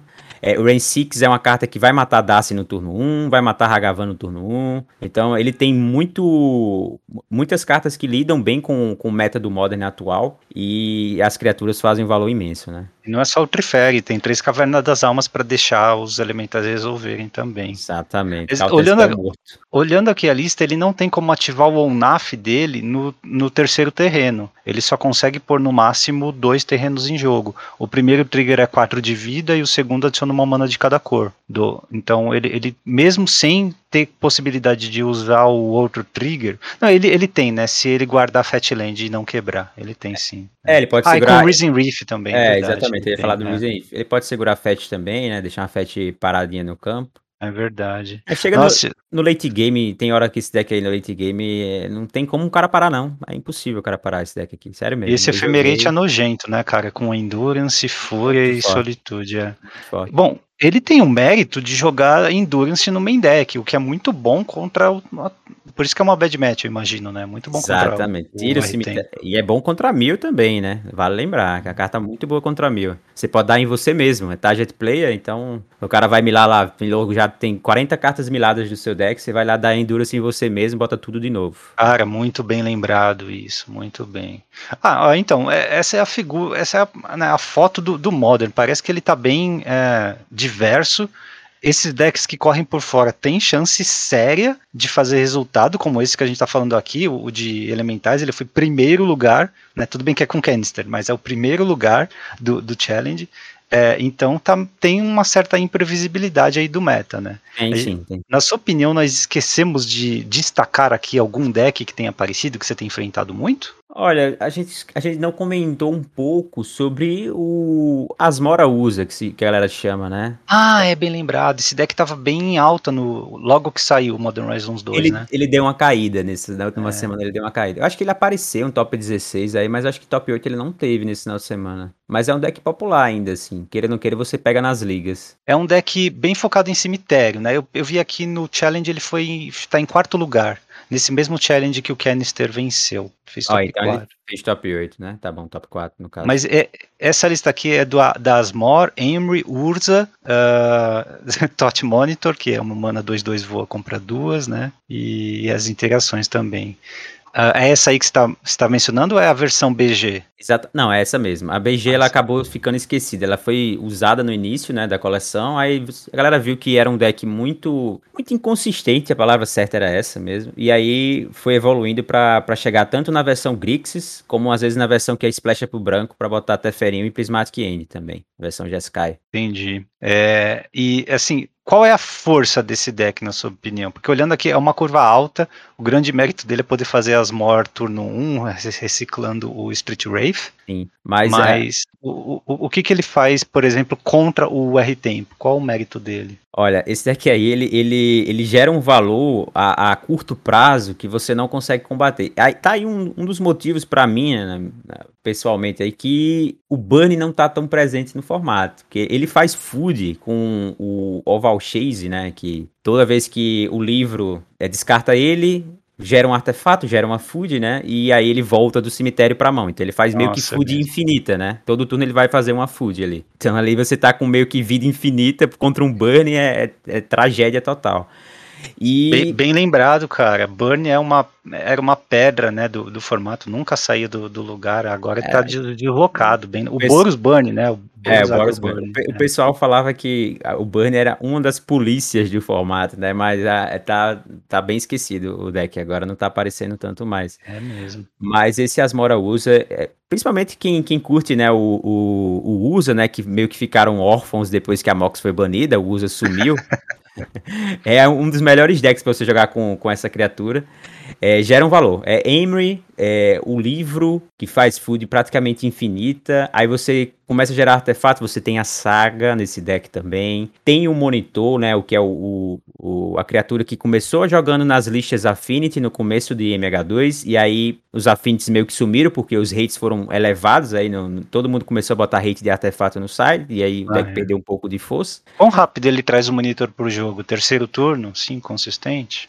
Olha, acho que terceiro talvez não, mas quarto com certeza. Ele pode recastar com a Embry também, similar com ela. É, é isso, aí é, isso aí é absurdo, cara. Quando você é. faz Embry com monitor, meu amigo, você bota um corpo e ainda compra duas, o gás não para mais ali. É, você começa, é, você pode descartar também o, com o cookbook, né? Você descarta o, o próprio monitor, recupera com a Embry. Exatamente. Gasta mais fácil, nossa. É, é bem, bem, sinérgico, mas ele, ele me parece lento, olhando a lista aqui, sem, sem nunca ter jogado, obviamente, contra ele, mas ele me parece lento. Não, é pro, pro formato que tá agora, ele tá um pouco lento sim, isso aí você hum. tem razão. Ele tá um pouco lento porque ele precisa de um, um tempo para desenvolver o, o, jogo dele, né? Ele vai fazer as mora e depois vai botar o livro, vai, ele precisa de um, de um late game para ganhar o jogo, ele não vai ganhar rápido. Então se pega um deck que consegue Vamos lá, descartar a mão do cara, descartar as peças principais dele. É, se for um Grixis da vida, né? Que é um deck que tá popular. Descarta as principais peças, consegue anular uma peça importante, uma usa que entrar não entra,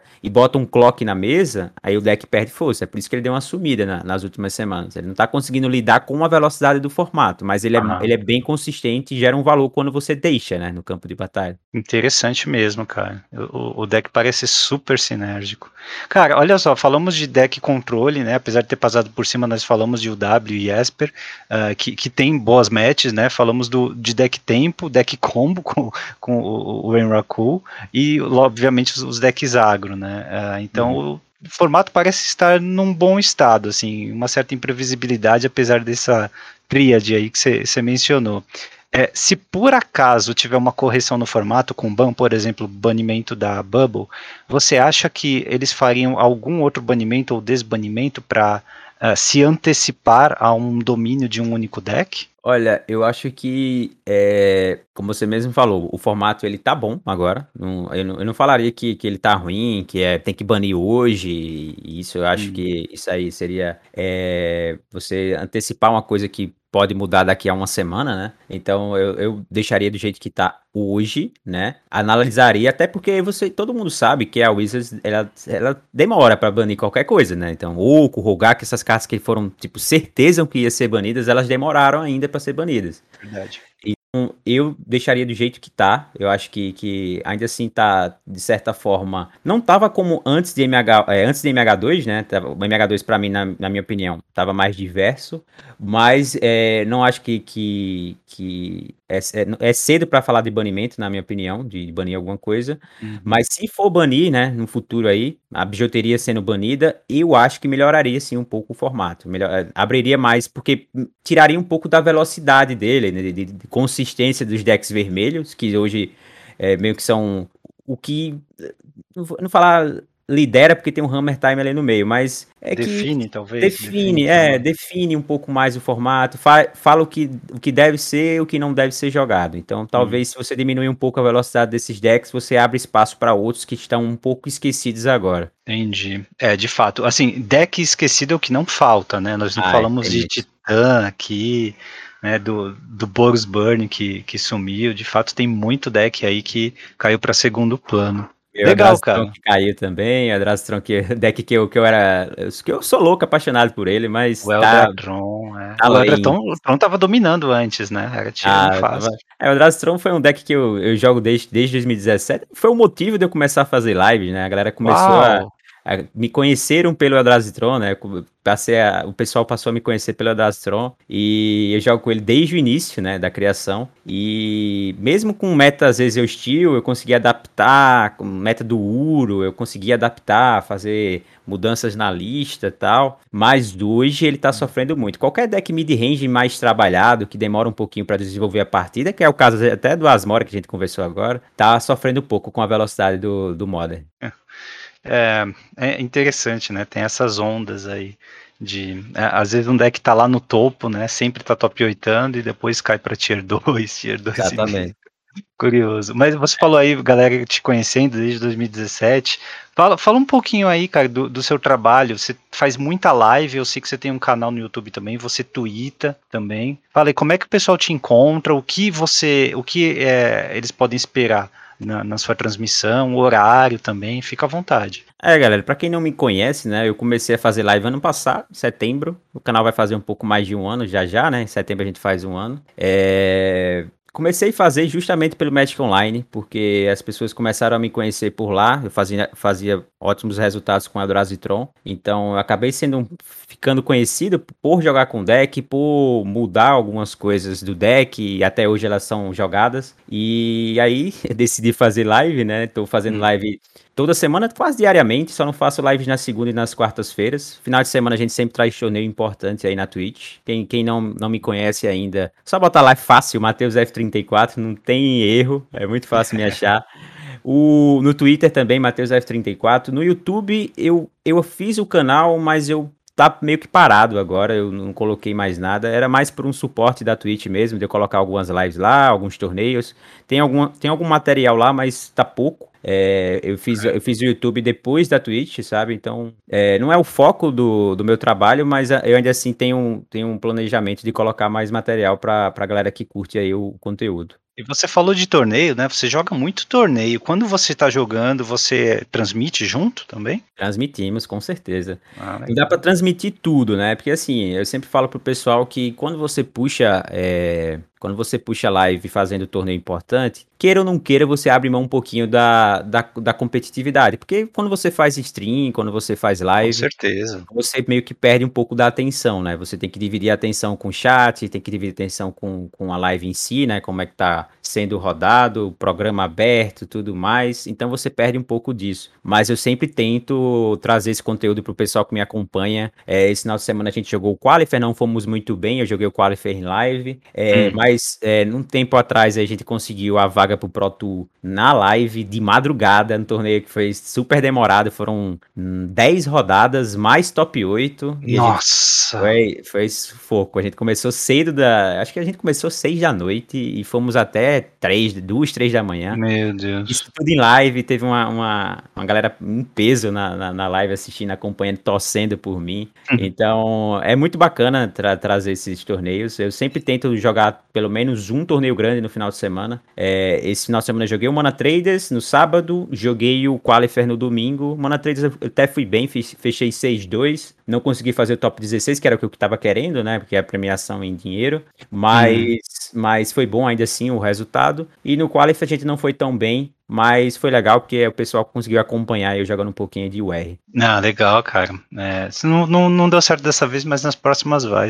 Com essa com consistência certeza. aí, com certeza. Os links do Matheus vão estar na descrição do episódio, tá? Como sempre e vai ser fácil encontrá-lo sim.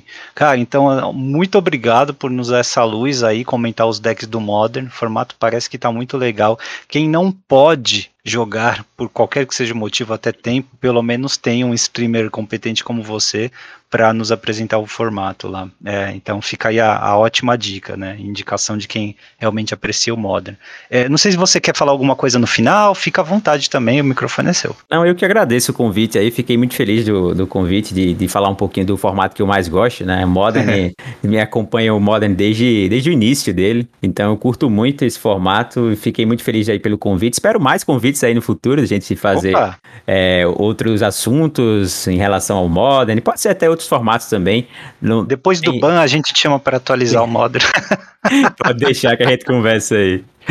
Mas agradecer aí todo mundo que me acompanha também, a galera que, que dá o apoio lá na, na, na, na Twitch. Fico muito feliz que todo mundo tenha gostado do conteúdo. Agradecer também as pessoas que indicaram, né, para fazer o podcast aqui. Fico muito feliz que, que as pessoas reconhecem o trabalho que está sendo bem feito. Ah, legal, cara. Nós aqui agradecemos a oportunidade aí de te ouvir. Você falou que também tem uma loja parceira, se quiser falar dela. Sim, é a Geeks, né? Quem é, para quem não me conhece, né? Tô com o patrocínio da Geeks aí no canal. Então, quem tiver interesse, Vai lá no, no, meu canal, dá uma olhadinha lá, temos um cupom de 5% de desconto na, nas compras a partir de 50 reais em singles Boa. Na loja. Produto muito bom, né? tem, tem um estoque legal lá e, e os preços são, são bem acessíveis para todo mundo aí. Boa, legal, legal. Então vamos, vamos seguindo, né, Matheus? E assim, uma hora o, o Eldertron volta, aí você constrói ele de novo. E, com certeza. vai voltar, vai voltar, não se preocupe, a galera que curte o deck. então vamos lá, valeu, obrigado. Obrigado. Fase final, para você que já está de saco cheio. Bom, Eli, é isso. Sinto muito por ter pulado Pauper. Uh, o dá, Pauper, né? na verdade, não mudou muito, ele continua cagado, desculpa a expressão. É, são três decks no final que continuam jogando, né? né, né na lista né, que a gente tinha marcado aqui para falar, tem algumas novidades, né? O BW Pestilência eventualmente está aparecendo, o Mono Bluezinho faz, despontando aí, mas é, o formato ainda tá, tá orientado para Affinity, UB, Fadas e combo do esquilo, né? Skewer Storm.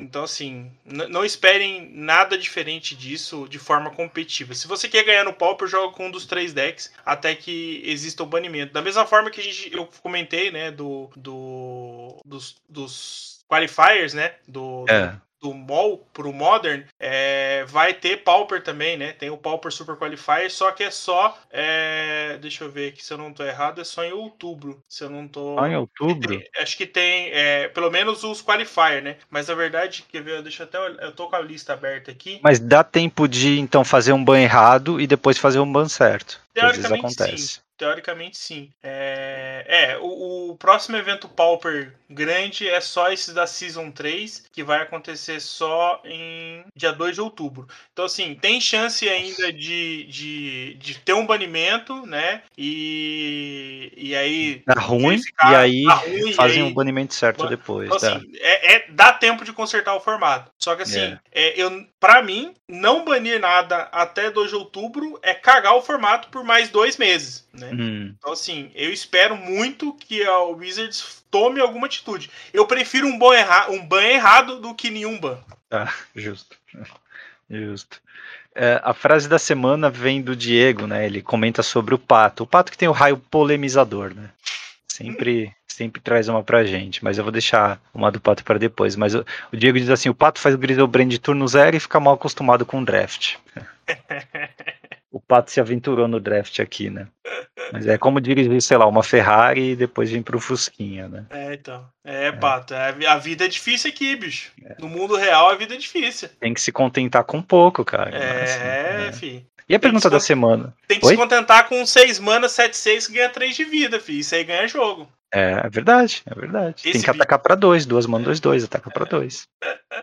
É, e a, o quiz da semana, hein, ele, é, qual foi a última coleção em que, do Standard, né, em que tivemos uma carta que regenerava? Cara, eu vou chutar total. Eu imagino que seja naquelas últimas coleções das M, M15, M15, acho que foi a M15 que foi a última. Eu chutaria nessa época. Olha, você quase acertou o ano, hein? Ah, quase acertou o ano. Foi em uh, Juramento das Sentinelas em 2016. Tinha uma carta lá, um Brutão, um Eldrazi, que você pagava uma, uma e uma incolor e regenerava. Nossa, eu nem lembro desse, desse Eldrazi, cara. Qual que é o nome é, desse bicho? É, é Birthing Hook, em português é Brutamontes Procriador. Ele é 7 mana, 5, 4, é uma incomum lá. Nossa, eu nem Mas lembro dessa carta. Ele, ele foi a última que regenerava. Depois disso acabou, né? Passaram a fazer indestrutível até o final do turno, coisa desse tipo. Nossa, eu não lembrava dessa carta, MP, juro. Ah, também, ela é uma incomum só, né? Não é nada demais da coleção. Mas o ano, né, mostra muita coisa. 2016, cinco anos atrás, acabava regenerar, né? Ainda vem no Modern Horizons, por exemplo, tal, mas no Standard acabou. Cara, e pior que essa carta jogou T2 na época, se não me engano. Será? Jogou. Eu acho que eu acho que jogou. É que eu lembro da, agora vendo a carta, eu lembro da arte, né, que é o Eldrazi de armadura, né? É, é, mas é muita mana, sete manas pra você. Acho que não. Ou será que era no limitado que eu vi bastante? Eu acho que ele era uma bomba do limitado, eu acho. Acho é que não possível. era no T2 não. É possível. Em Juramento da Sentinela tinha muito Eldrazi lá. Cara, mas é isso. Eu não sei se, sei lá, eu fico meio assim de subir esse programa na íntegra, porque é, acho que programa de três horas assim afasta as pessoas, né? E a conversa com o, uh, o Matheus foi tão boa, a análise foi tão boa. Eu espero que o pessoal não pule. Vale muito a pena ouvir, cara. Ele foi sensacional nessa é, análise. Provavelmente a gente vai discutir alguma coisa em relação à fase de desvirar, é, depois que acabar a gravação. Mas realmente eu acho que a, a prioridade é realmente o, a discussão com, com o Modern. É. Uh, então é isso. Quem ouviu até aqui, muito obrigado. Até semana que vem, onde falaremos mais sobre chupeta histórica. Valeu, galera. Se por acaso você ouviu falando disso e a fase de desvirar foi menor do que parece que foi, é porque a gente fez um, um corte no futuro, né? Que agora é o passado, mas enfim, fica assim. Valeu, galera. Até semana que vem.